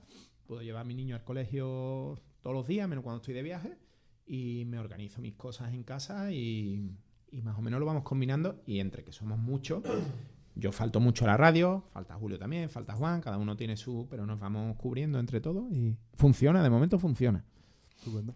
Y eh, tú ahora que has comentado lo de, lo de los eventos, mm, ¿crees que ahí hay una oportunidad para todas esas personas que también se quieren dedicar no solo al periodismo, sino a la rama de, de comunicación? Sí, absolutamente. ¿Puedo pedir agua? ¿Se, se puede Sí, pedir hombre, agua? por supuesto que ¿Tenéis- ¿Cómo está de presupuesto? ¿Es del grifo? ¿O es, No, es de, es de- ¿Es de categoría? Sí. del Angelón. Esa La- botella, esa botella sospechosa, ¿no? No, sí, nos la ha traído. ¿Eh? Grandes pa- patro- para patrocinadores para estos chavales. Hay mil marcas de agua aquí en Andalucía. Echar arriba, echar arriba. para que que esté- Me- cambia de botella para que esté fresquita. Le ha costado, le ha costado trabajo llenarme la taza, ¿eh? Con eso lo digo. Quería dosificar todavía. Estoy seco, no hablan ellos, hablo yo nada más. ¿Alguien quiere más? Ya que estamos. No, no, la verdad que estoy- estamos bien de agua. Venga. Los eventos son una pata muy chula también. Para trabajar como presentador y para trabajar en la organización del evento. Muy relacionados con la comunicación. Hoy en día todas las empresas, todas las instituciones quieren hacer un evento. Quieren. Claro. ¿Qué, empresa top ha podido hacer un evento con Mm, la más top que tú digas? Buah. No sé, a ver, top. mm, bueno, eh, hay una que se llama Everis. No sé si os suena, seguro tenéis algún colega currando allí. Es una de las empresas de ingeniería más importantes. Tiene 1.500 trabajadores en Sevilla. En la cartuja Everis, ahora se llama NTT Data, pues la han comprado unos japoneses. Con eso No he hecho un par de eventos. Es una multinacional muy gorda de informática. Eh, no sé, ¿qué más? Eh, hago mucho para ayuntamientos. eh, presenté las luces de Navidad un par de años en Sevilla. eh, para la Junta de Andalucía, para el Ministerio, ma- de todo. De todo, de todo, de todo. ¿no? Lo que caiga a los eventos también. Es algo que me gusta, se disfruta. es un día de curro al final, no es mucho más. Y se lo pasa uno bien. Y es otra pata más. Bueno, pues. Vamos a pasar. Claro, a- claro, para, para dar un cumbre. cierre, pues ya nos va a, gastar todo el agua. Nos tenemos aquí un rato más. Tío, estoy muy a gusto, pero. ¿Está a gusto? ¿Está a gusto con nosotros? sí, sí, se está aquí a gusto. Un poquito frío, ¿eh? En el Sí, set, ¿no? solamente que si lo enchufamos todos puede saltar la luz. Claro, nada, yo, hombre. estoy, yo estoy con las manos congeladas que me cuesta cambiar de, Cambiar de plano. Estamos todos un poco resfriados, Sí, además. ¿no? Está- Pero Todo el aquí mundo- todo el mundo malo está ahora. Jesús, mm, En mala el pueblo época. está pidiendo lo que está pidiendo, pero bueno. Levántate, todo que tu no rollo. puedo salir. No, no, yo tampoco puedo salir. Eh, no, mm, para terminar así, vamos a hacerte una serie de preguntas, que tampoco tiene que ser una respuesta muy extensa. Y después, como has viajado tanto, vamos a ver si sabes cuáles son los platos típicos de algunos lugares. Venga, vale, vale. Me gusta. Eso para ahí. Por ejemplo, el estilo de música, ¿qué, qué música escucha Luis Márquez? Uf, eh, hombre, eh, diríamos indie rock. Por ahí un poco esto de las etiquetas, pero me gusta mucho la música británica, la música de Islandia también. El indie así español me ha gustado también, ahora un poquito menos. Por ahí. ¿El película favorita Película. o género favorito del cine? Mm, a mí hay una película que me encanta que es Atrapado en el Tiempo. ¿Sabéis cuál es? La de Bill Murray, la del Día de la Marmota. Creo que no la he visto. ¿Cuál es? creo que Es sí, una antigua, de los me suena, 90, me 80, 90, esa me, suena encanta. la de la Me marmota. Pues no sé, cine. Joder, hay- eh, esa, esa película la he visto 70 veces. Una película muy sencilla, muy, pero hombre, me gusta cuando. Hombre, películas así que a lo mejor reflejan algún momento histórico eh, en el que el periodismo tiene algo que ver, me suelen gustar, la verdad. Sí, no sé, muchas. Fútbol, eres del Betis, ¿no? Man? Sí, desde chiquitito. Sevillista, desde que mi padre me hizo, imagino. Y. No, hombre, te quiero decir que, que esto como se hereda de padres a hijos. Mi padre es sevillista, no recuerdo en el momento, no tengo conciencia del momento. Tengo las típicas fotos de bebé Sí. con la camiseta del Sevilla, de las antiguas, que era blanca con un remache con el escudo pegado, no lo de ahora. Y mm, muy loco del Sevilla, del Sevilla. fútbol desde pequeño, sí. Ya vemos en Twitter que casi todo el contenido es. Eh, sí, Es fíjate, importante, tío. a eso veces criticando ya. refleja un poco mi posición en redes sociales con la actualidad política. Antes me interesaba mucho opinar sobre los temas y mojarme. Ya no tanto. Cero. Sí, sobre No todo. quiero problemas, no quiero jaleo, mm, se pisan muchos charcos. Yo al final también trabajo para mucha gente diferente, Claro. De muchas sensibilidades y no quiero meterme en lío porque además no se respeta, además no tal. No, Entonces, no. ya en el fútbol me cuesta porque es que pones cualquier cosa del Sevilla. Yo me limito a hablar del Sevilla y siempre en positivo más o menos, pues hacer una crítica deportiva, pero no me gusta y pones algo y te entran 10 replies, no sé qué, hijo de puta. Y tú eres cómplice. No, es que no soy cómplice, que yo estoy aquí con mi hijo viendo el partido, que me está contando. Tú eres de... En fin, bueno. No, pero sí, ya es que no se respeta absolutamente nada, No, no. eh, ni en política ni en fútbol. No, es que no se puede opinar absolutamente de Es nada. que en- además en Twitter que la gente pues, Sí, se gente esconde detrás del móvil y dice, Pero- este no opina lo mismo que yo. Claro, de, nin- de, de ningún tema, vamos, político y, fu- y fútbol ya. pff, apaga, vámonos. Y no entienden, la gente no tiene compresión lectora. Entonces muchas veces, como utilizan Ya. un poco la Ah, ironía o la ambigüedad, te entran, digo, pero este se cree que yo soy del Betis. Se cree, o sea, digo, yo que es una manera, no, pues, ¿y usted de perro? No sé qué digo, yo, pero sí, sí. Y veo nota sevillista, no sé qué, digo, pero si yo soy de igual que tú, es que no, en fin. No, no, es, al final eso, en fútbol, yo sí ahí entro porque digo, bueno, es que esto no hay que tomárselo tan en serio. Entonces, bueno, ahí me da igual que la gente se ponga loca porque fútbol. Ahora, con temas ya políticos y tal, cuando yo empecé las redes sociales me metía en profundidad y lo opinaba todo y lo analizaba todo. Ahora me he dado cuenta que no lleva a ningún vale, lado, no. la verdad. Y el tiempo libre lo pasas con tu familia, amigos. Jugando al fútbol con mi hijo en el parque, me flipa. En un parque que tenemos plan. enfrente de la urbanización, uno contra uno, el que llega a 11 gana. Y Ya no- Y ya no se- pierdes. Claro. suele quedar 11-10 el partido y suelo perder. Sí. ¿Qué edad tiene tu hijo? Tienes 6 para 7. Y te gana. Y me gana, pues cada vez, cada vez juega mejor, cada vez tal. Evidentemente, él sabe que yo no me empleo con el- toda la fuerza Con que las puedo botas tener. de taco. No, las pero me medias. gusta explicarle que, o sea, no, mm, esto de la educación de los hijos es muy importante, el- el las frustraciones, el ganar, el perder. Y él sabe que, que yo no, o sea, que yo, si yo juego al 100% le gano todas las veces, evidentemente, porque soy el triple que él, de grande y de fuerte. Entonces no tiene sentido que si yo le tiro fuerte es gol y que... Pero él sabe que yo como me pongo un poco a su nivel de energía y ahí competimos. Está. Entonces está guay, no es que me deje, pero no mm, rebajo, digamos, mis posibilidades físicas para que el partido esté igualado y Claro. bueno, a veces le gano. Es importante que pierda también de vez en cuando. No, hay, que, claro, hay que aprender. hay que aprender. Construye- no se ve imágenes así, ¿eh? El otro día estábamos Pedro y yo, ¿no? ¿te acuerdas cuando estábamos en el, en el parque? Eh, cuando fue la comida, que había muchísimos niños jugando en el verdad, parque.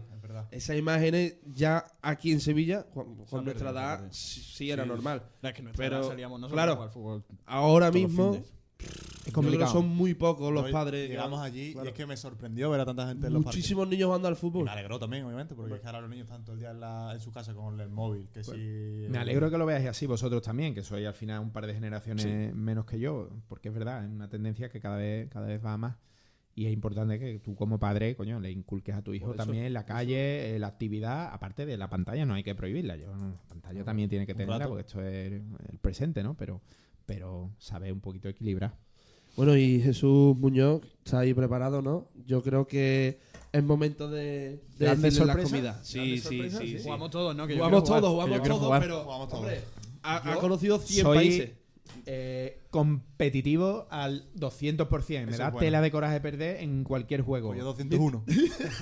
Pues vamos allá. Ahora ¿eh? nos pegamos. Ahora y después como nos pegamos. detecte algún tipo de irregularidad, la de- voy a denunciar. ¿eh? Totalmente. En el juego. ¿Qué Totalmente. irregularidad te está Mm, No, esto, no, es que esto también es de otro país. En realidad la respuesta. No, no, cosa. No, no. Aquí Vale, todo vale, legal. vale. No quiero Todo ambigüedades, No hay ¿vale? ambigüedad. legal. No hay problema. Dale ahí. Vale. Eh, Os voy a dar opciones porque, claro, No quiero opciones. no quiero opciones. No quiero opciones. No, no, déjalo sin es opciones. complicado, ¿eh? Primero sin opciones. Y ya si vemos que nos está costando. Va, Pedro, eh, confío en ti, ¿eh? Vamos allá. El primer plato se llama pie floater. Eso no existe. Sí existe. Todo- todos los platos que están ahí existen. Pie será pie de. Eh, pero Juanjo, tú no vales tarta, mirar el ordenador, ¿eh? Yo no, yo no estoy mirando. Claro, es pie, ¿no? En el ordenador. Pie, ¿no? Pie flater. Pie tarta, eh. ¿no? Es que a mí con... Floater. Flater no sé lo que es. Flata. Suena francés, ¿no? Suena ¿Cómo se pronuncia Jesús? ¿Cómo se pronuncia? Pa, flata. Eso está muy Vaya, bien. vaya es. Eso está muy bien. Eh, Jordi Hurtado, ¿cómo estás? Vaya Jordi Hurtado con la pronunciación. Vaya os habéis buscado. Eh, pues no, me- no es la primera vez en mi vida que lo escucho. Voy a decir. Que tiene pinta de claro, francés, o sea, ¿Es un país en el que yo haya estado, se supone? ¿O da igual? Eso no lo sabéis, ¿no? A ver, que son... Eh, es que claro, no lo sabemos los países estado. Ya, ya, claro, claro, ¿no? Pero como habéis investigado grandes. Hemos investigado, pero LinkedIn no. se No llama. tanto, no, te- Claro, no, no sabemos no dónde soy tan importante como para saber La ahora. investigación se llama LinkedIn. Eh, Os doy Pie opciones flater. o- Venga, da opciones, sí, haz opciones porque si no es imposible. ¿eh? Juanjo, tú estás mirando. Yo no estoy mirando absolutamente nada. Tú la no pantalla vales. no está. En la pantalla no hay nada. Vale, vale. Vale, os digo. Australia, Austria, Indonesia o Filipinas. ¿Y, y cómo era el ¿Y nombre del plato? está? ¿No había foto? ¿No había foto? ¿Cómo era? Pie floater. Pie ¿No hay fotos? Australia. Yo digo Austria. ¿No hay fotos? No hay fotos, tío. No, No, no, lo puedo poner en el iPad. Australia. Me arriesgo. Yo digo Austria. Austria. ¿Cuáles eran las otras opciones? Australia, Austria, Indonesia o Filipinas. Yo digo Indonesia, venga, para Yo cambiar. digo Austria. Pues yo Filipinas, la que queda. ¿Qué país es? ¿Qué país es? Austria. ¡Austria! ¿Austria? ¿Austria? No, ¿cuál ¿No? es? ¿Te da igual, eh? Australia. Ah, me he callado, hombre. Puntito. Absoluta coña, vamos. Sido- No tengo ni idea. No sabía nada, no escuché eso en mi vida. Yo he estado en Australia y he grabado eh, la tarta pa- Paulova, que se llama, por una bailarina que está buenísima. Esa es la que tiene merengue con fruta. Espectacular. La bailarina, la bailarina, no puedo dar mi opinión de nada. Es una señora de principios del siglo XX. Pero la tarta Paulova está buenísima y además en Nueva Zelanda la, la toman también. Tienen ahí como la disputa. Y es merengue a tope y fruta por encima. Espectacular. Muy Otro día me la pusieron en una boda, de hecho, aquí. Qué bueno. Vamos, vamos a la Siguiente. Eh, la siguiente es cangrejo al chili. Cangrejo al chili. A ver, cangrejo al Chile, Chile, México. Sí, ¿no? Yo diría. Yo tiraría por Asia. ¿Por qué? ¿Algún motivo en especial? No, no sé, Asia. Comida. Las comidas más raras son de Asia. decir. Ojo. ¿Lo tiene? Cangrejo. Es que creo que le ponían chile. Corea, un- Pero, ¿del norte o sur? del sur. Vale. Me he tirado Yo- el triple, ¿eh? Yo digo, yo digo Japón. Yo también tiro por Asia. Yo es que no quiero ni opciones, Japón. Habéis fallado todo. ¿Os doy opciones Sí, o dado opciones. Sí, opciones, da opciones, venga. Bueno, ya. México, Perú, Argentina o Singapur. Singapur. Singapur. seguro. El cangrejo, pues yo digo. Venga, Argentina. Singapur. No sé. Singapur. Vamos, Bien, bien, bien. Me sonaba Juanjo, no Asia. juegues más, sonaba Asia. Tú no juegues más, Juanjo, no pasa nada. Vale, la, la siguiente. Esta es más fácil. Verá, verá. Tortilla de patatas. Esta es más fácil. El plato se llama Zurek. súper fácil, súper fácil. El otro día me lo Zurich, pusieron en, la- Alemania. en el mesón del Serranito. Eso, eso. De tapita, ¿no? Alemania. Eso tiene que ser Zurich. Polonia, República Checa, por ahí. Alemania, digo yo. Polonia. Yo Alemania. Ucrania. Rumanía. Uh, Rumanía puede ser, ¿no? A ver, rep- ah, Te hemos tirado por. Gracias a que Luis ha dicho Polonia, claro, un par de países. Polonia, Polonia, Ucrania. Ucrania, Alemania. Rumanía. Rumanía. ¿O apostáis algo antes de decir la respuesta? O... No, no, no. No, no, no, tenemos. Un vasito de agua. Pues darle un paso de agua a Luis porque. Bien, bien. Sí, señor, ¿eh? Polonia, Se ¿no? se ¿Has estado en Polonia? He estado, he estado. Tres platos que no había escuchado en mi vida, ¿eh? De verdad. Un poco la intuición. Zurek suena mucho a polaco. No te dan de comer andaluces por el mundo. Me dan de comer Sí, muchísimo. sí, sí, es uno sí. de los puntos fuertes del programa. Comer y enseñar cosas. Pero en Polonia yo grabé los pierogi, que son una, como unas empanadillas. Eh, luego están ahí las sopas esas que las ponen en un pan en toda esa parte de República Checa, eh, Hungría, Polonia también. Pero no, no me sonaba eso del Zurek. Joder, pues. No sabemos qué es, ¿no? Aún así acertado. Eso te pongo la imagen. Bueno. Queremos verlo, queremos Luego verlo. te pongo la imagen venga. Vamos a Zurek. la siguiente. Esta, esta es complicada. No os voy a mentir, esta es complicada. Pero el plato se llama Goi Kwon. Ah, el. Zurek, ya sé lo que es Zurek. ¿Queréis saber lo que es el Zurek? Sí. Es un queso con gusanos dentro. Qué rico, ¿no? Enseña la cámara. Estamos apuntándote. Es que no va a salir. No, pero apunta, claro. No va a enfocar. Eh, es horroroso. Qué espanto, ¿no? Qué cosa, ¿no? ¿no? Gokwan, eso es Corea del Sur. ¿Cuál ha sido? Venga, del tirón. Es, es, es Corea del Sur, del tirón, ya. Japón, Japón. Goi Kwon. El plato. China. No. ¿Ni China, ni Corea, ni Japón? Taiwán. Filipinas. Taiwán, dicen por aquí. Eh, Yo qué sé. Vietnam, Andorra. India. Vie- Vietnam. Vietnam. Vietnam. Vietnam. Juanjo, por fin. Buena, por fin. Era, sonaba aquello. Soy competitivo también, eh, tened cuidado, eh. Ayer, no- ayer nos llevamos una hora y media con platos. Sí. Se la sabe. No, pero No, no. no, no, no, platos. Juanjo, me No niego. son esos platos. Se la No son esos platos. Era otro plato diferente. Porque había uno que era un feto de una cabra. ¿Qué es el siguiente? O semen de caballa. Seven de caballa, que lo hace Ferradría, que es lo más fuerte. Aquí hay irregularidades, Bueno, Juanjo. Bueno, bueno. Bueno, la última, ¿no? Venga, el último.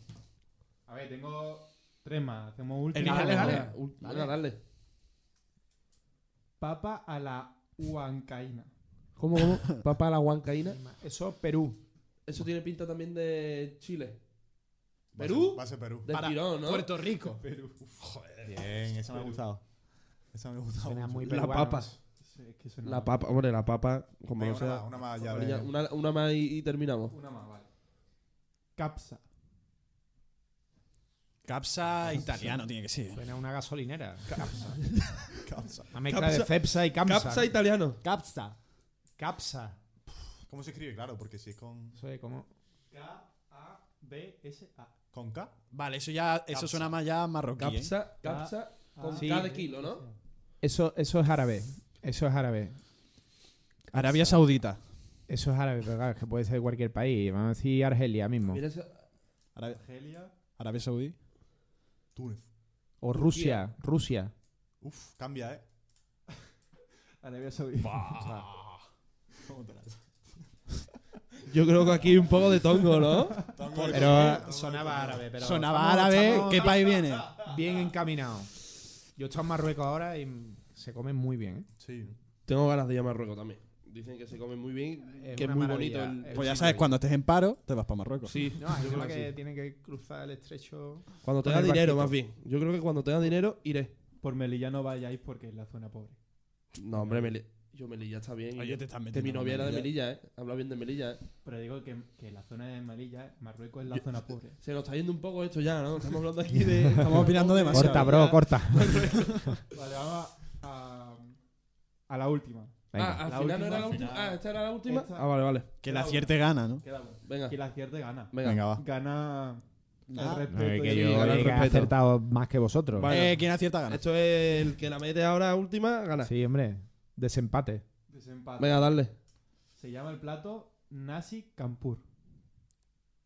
De Kuala Lumpur. Suena a eso, ¿verdad? Nasi Kuampur. Nasi Kampur. Asia. Eh, Tiene pinta de Asia. Nasi Kampur. Malasia. Malasia, Malasia, yo digo... No La. India. India. Esa es buena también. Kuala La Lumpur. Sigo con Kuala Lumpur. Pero Kuala Lumpur es eh, la capital de Malasia, ¿no? Pues Malasia. Malasia, Malasia. ¿Quién ha dicho Malasia? Ah, ¿tú has dicho Malasia? Mala- Malasia es un lateral izquierdo del Manchester, ¿no? Malasia. También. Malasia. No, no es ninguna. Os doy Uh. opciones, ¿vale? Eh, Nueva Zelanda, Nueva Guinea, Bali o Camboya. Bali. Camboya. Camboya. Yo digo Yo Bali. digo Camboya. Bali puede ser... ¿Cuáles eran las otras opciones? No, no, no. Tú no juegas. No, no. Nueva Zelanda, Nueva Guinea, Bali o me Camboya. gustado Me voy a decir Nueva Zelanda. Venga. Yo digo Camboya. La respuesta correcta. Uf, es verdad, esta me suena a mí de que tenía rima. Espérate, ¿cómo que ya Ah, te la sabías? rima, ¿no? Que ya te la sabías. Hmm. ¿Tenía rima? ¿A que tiene rima? Sí, con Nueva ¿Qué Zelanda. coño va a tener rima esto? ¿No tiene rima? Ya, Ah, no, cuando, lo, cuando lo digas, sí, dilo. Dilo. Es Bali. Ah. No se lo sabía. No, me creía que era Camboya, O ¿eh? sea, esto es. Y lo ha acertado, ¿sabes? Creía que era Camboya, esto pero lo ha es acertado. absolutamente lamentable. o sea, el peor juego que he visto en mi vida. Fullero, además, los tíos acordándose. Ah, esa era. O sea, sin ningún No, tipo es que yo me de disimulo. vergonzoso. Ayer- Ayer vimos vergonzoso. una que era la de la Ah, rima, no, tío. o sea, lo habéis preparado entre vi- todos, por habéis qué lo viste? disimulado un poquito. no, yo no estaba, ¿eh? Yo no... que, que esas no son las de ayer. vamos, absolutamente no como todos en los medios de comunicación Yo- manipulados. Yo estaba en el baño en ese momento. Absolutamente vergonzoso. Da, da pena. Bueno, pues... está bonito, está bonito, hombre. He Espero ganado que- yo, por supuesto. Ah, bueno, sí, Eh, siempre. sí, seguro. No porque has dicho Malasia. Pero he acertado más. Ah, da igual, venga, Juanjo. Ellos, venga. Bueno, pues esperemos que, que haya estado bien, que haya estado a gusto con nosotros fenómeno. en el primer programa del Rinconcito. Y de mi parte, muchísimas gracias por asistir y venir Sí, al señor. primer programa. Parte de todos. Todo un honor ser el primer. Todo un honor. Un honor para mí estar presente en el nacimiento de este proyecto que es muy chulo. Me lo he pasado muy bien, de verdad. Hemos Cuando conversado. toquemos plata. Claro, efectivamente, efectivamente, efectivamente. Eso no se olvida. Ya después nos olvida. llamará él para ¿Quién estar en el programa. Mira como 20 años después todavía nos acordamos de cuando hacíamos radio, Roberto Leal, la resaca, estas cosas no se olvidan. Así que de verdad, enhorabuena a los cuatro por la iniciativa y a seguir disfrutándolo, a tope. Bueno, Pues viva ustedes, un aplauso, ¿no? Ole. Ole, ole podcast. Bueno, pues con esto, familia, nos despedimos y esperemos que en el segundo programa, ya lo adelantaremos quién viene estéis atentos a las redes sociales sobre todo, porque ahí es donde vais a ver quién viene a los programas y nada. Esperemos que hayáis disfrutado y un besazo para todo el mundo. Hasta luego.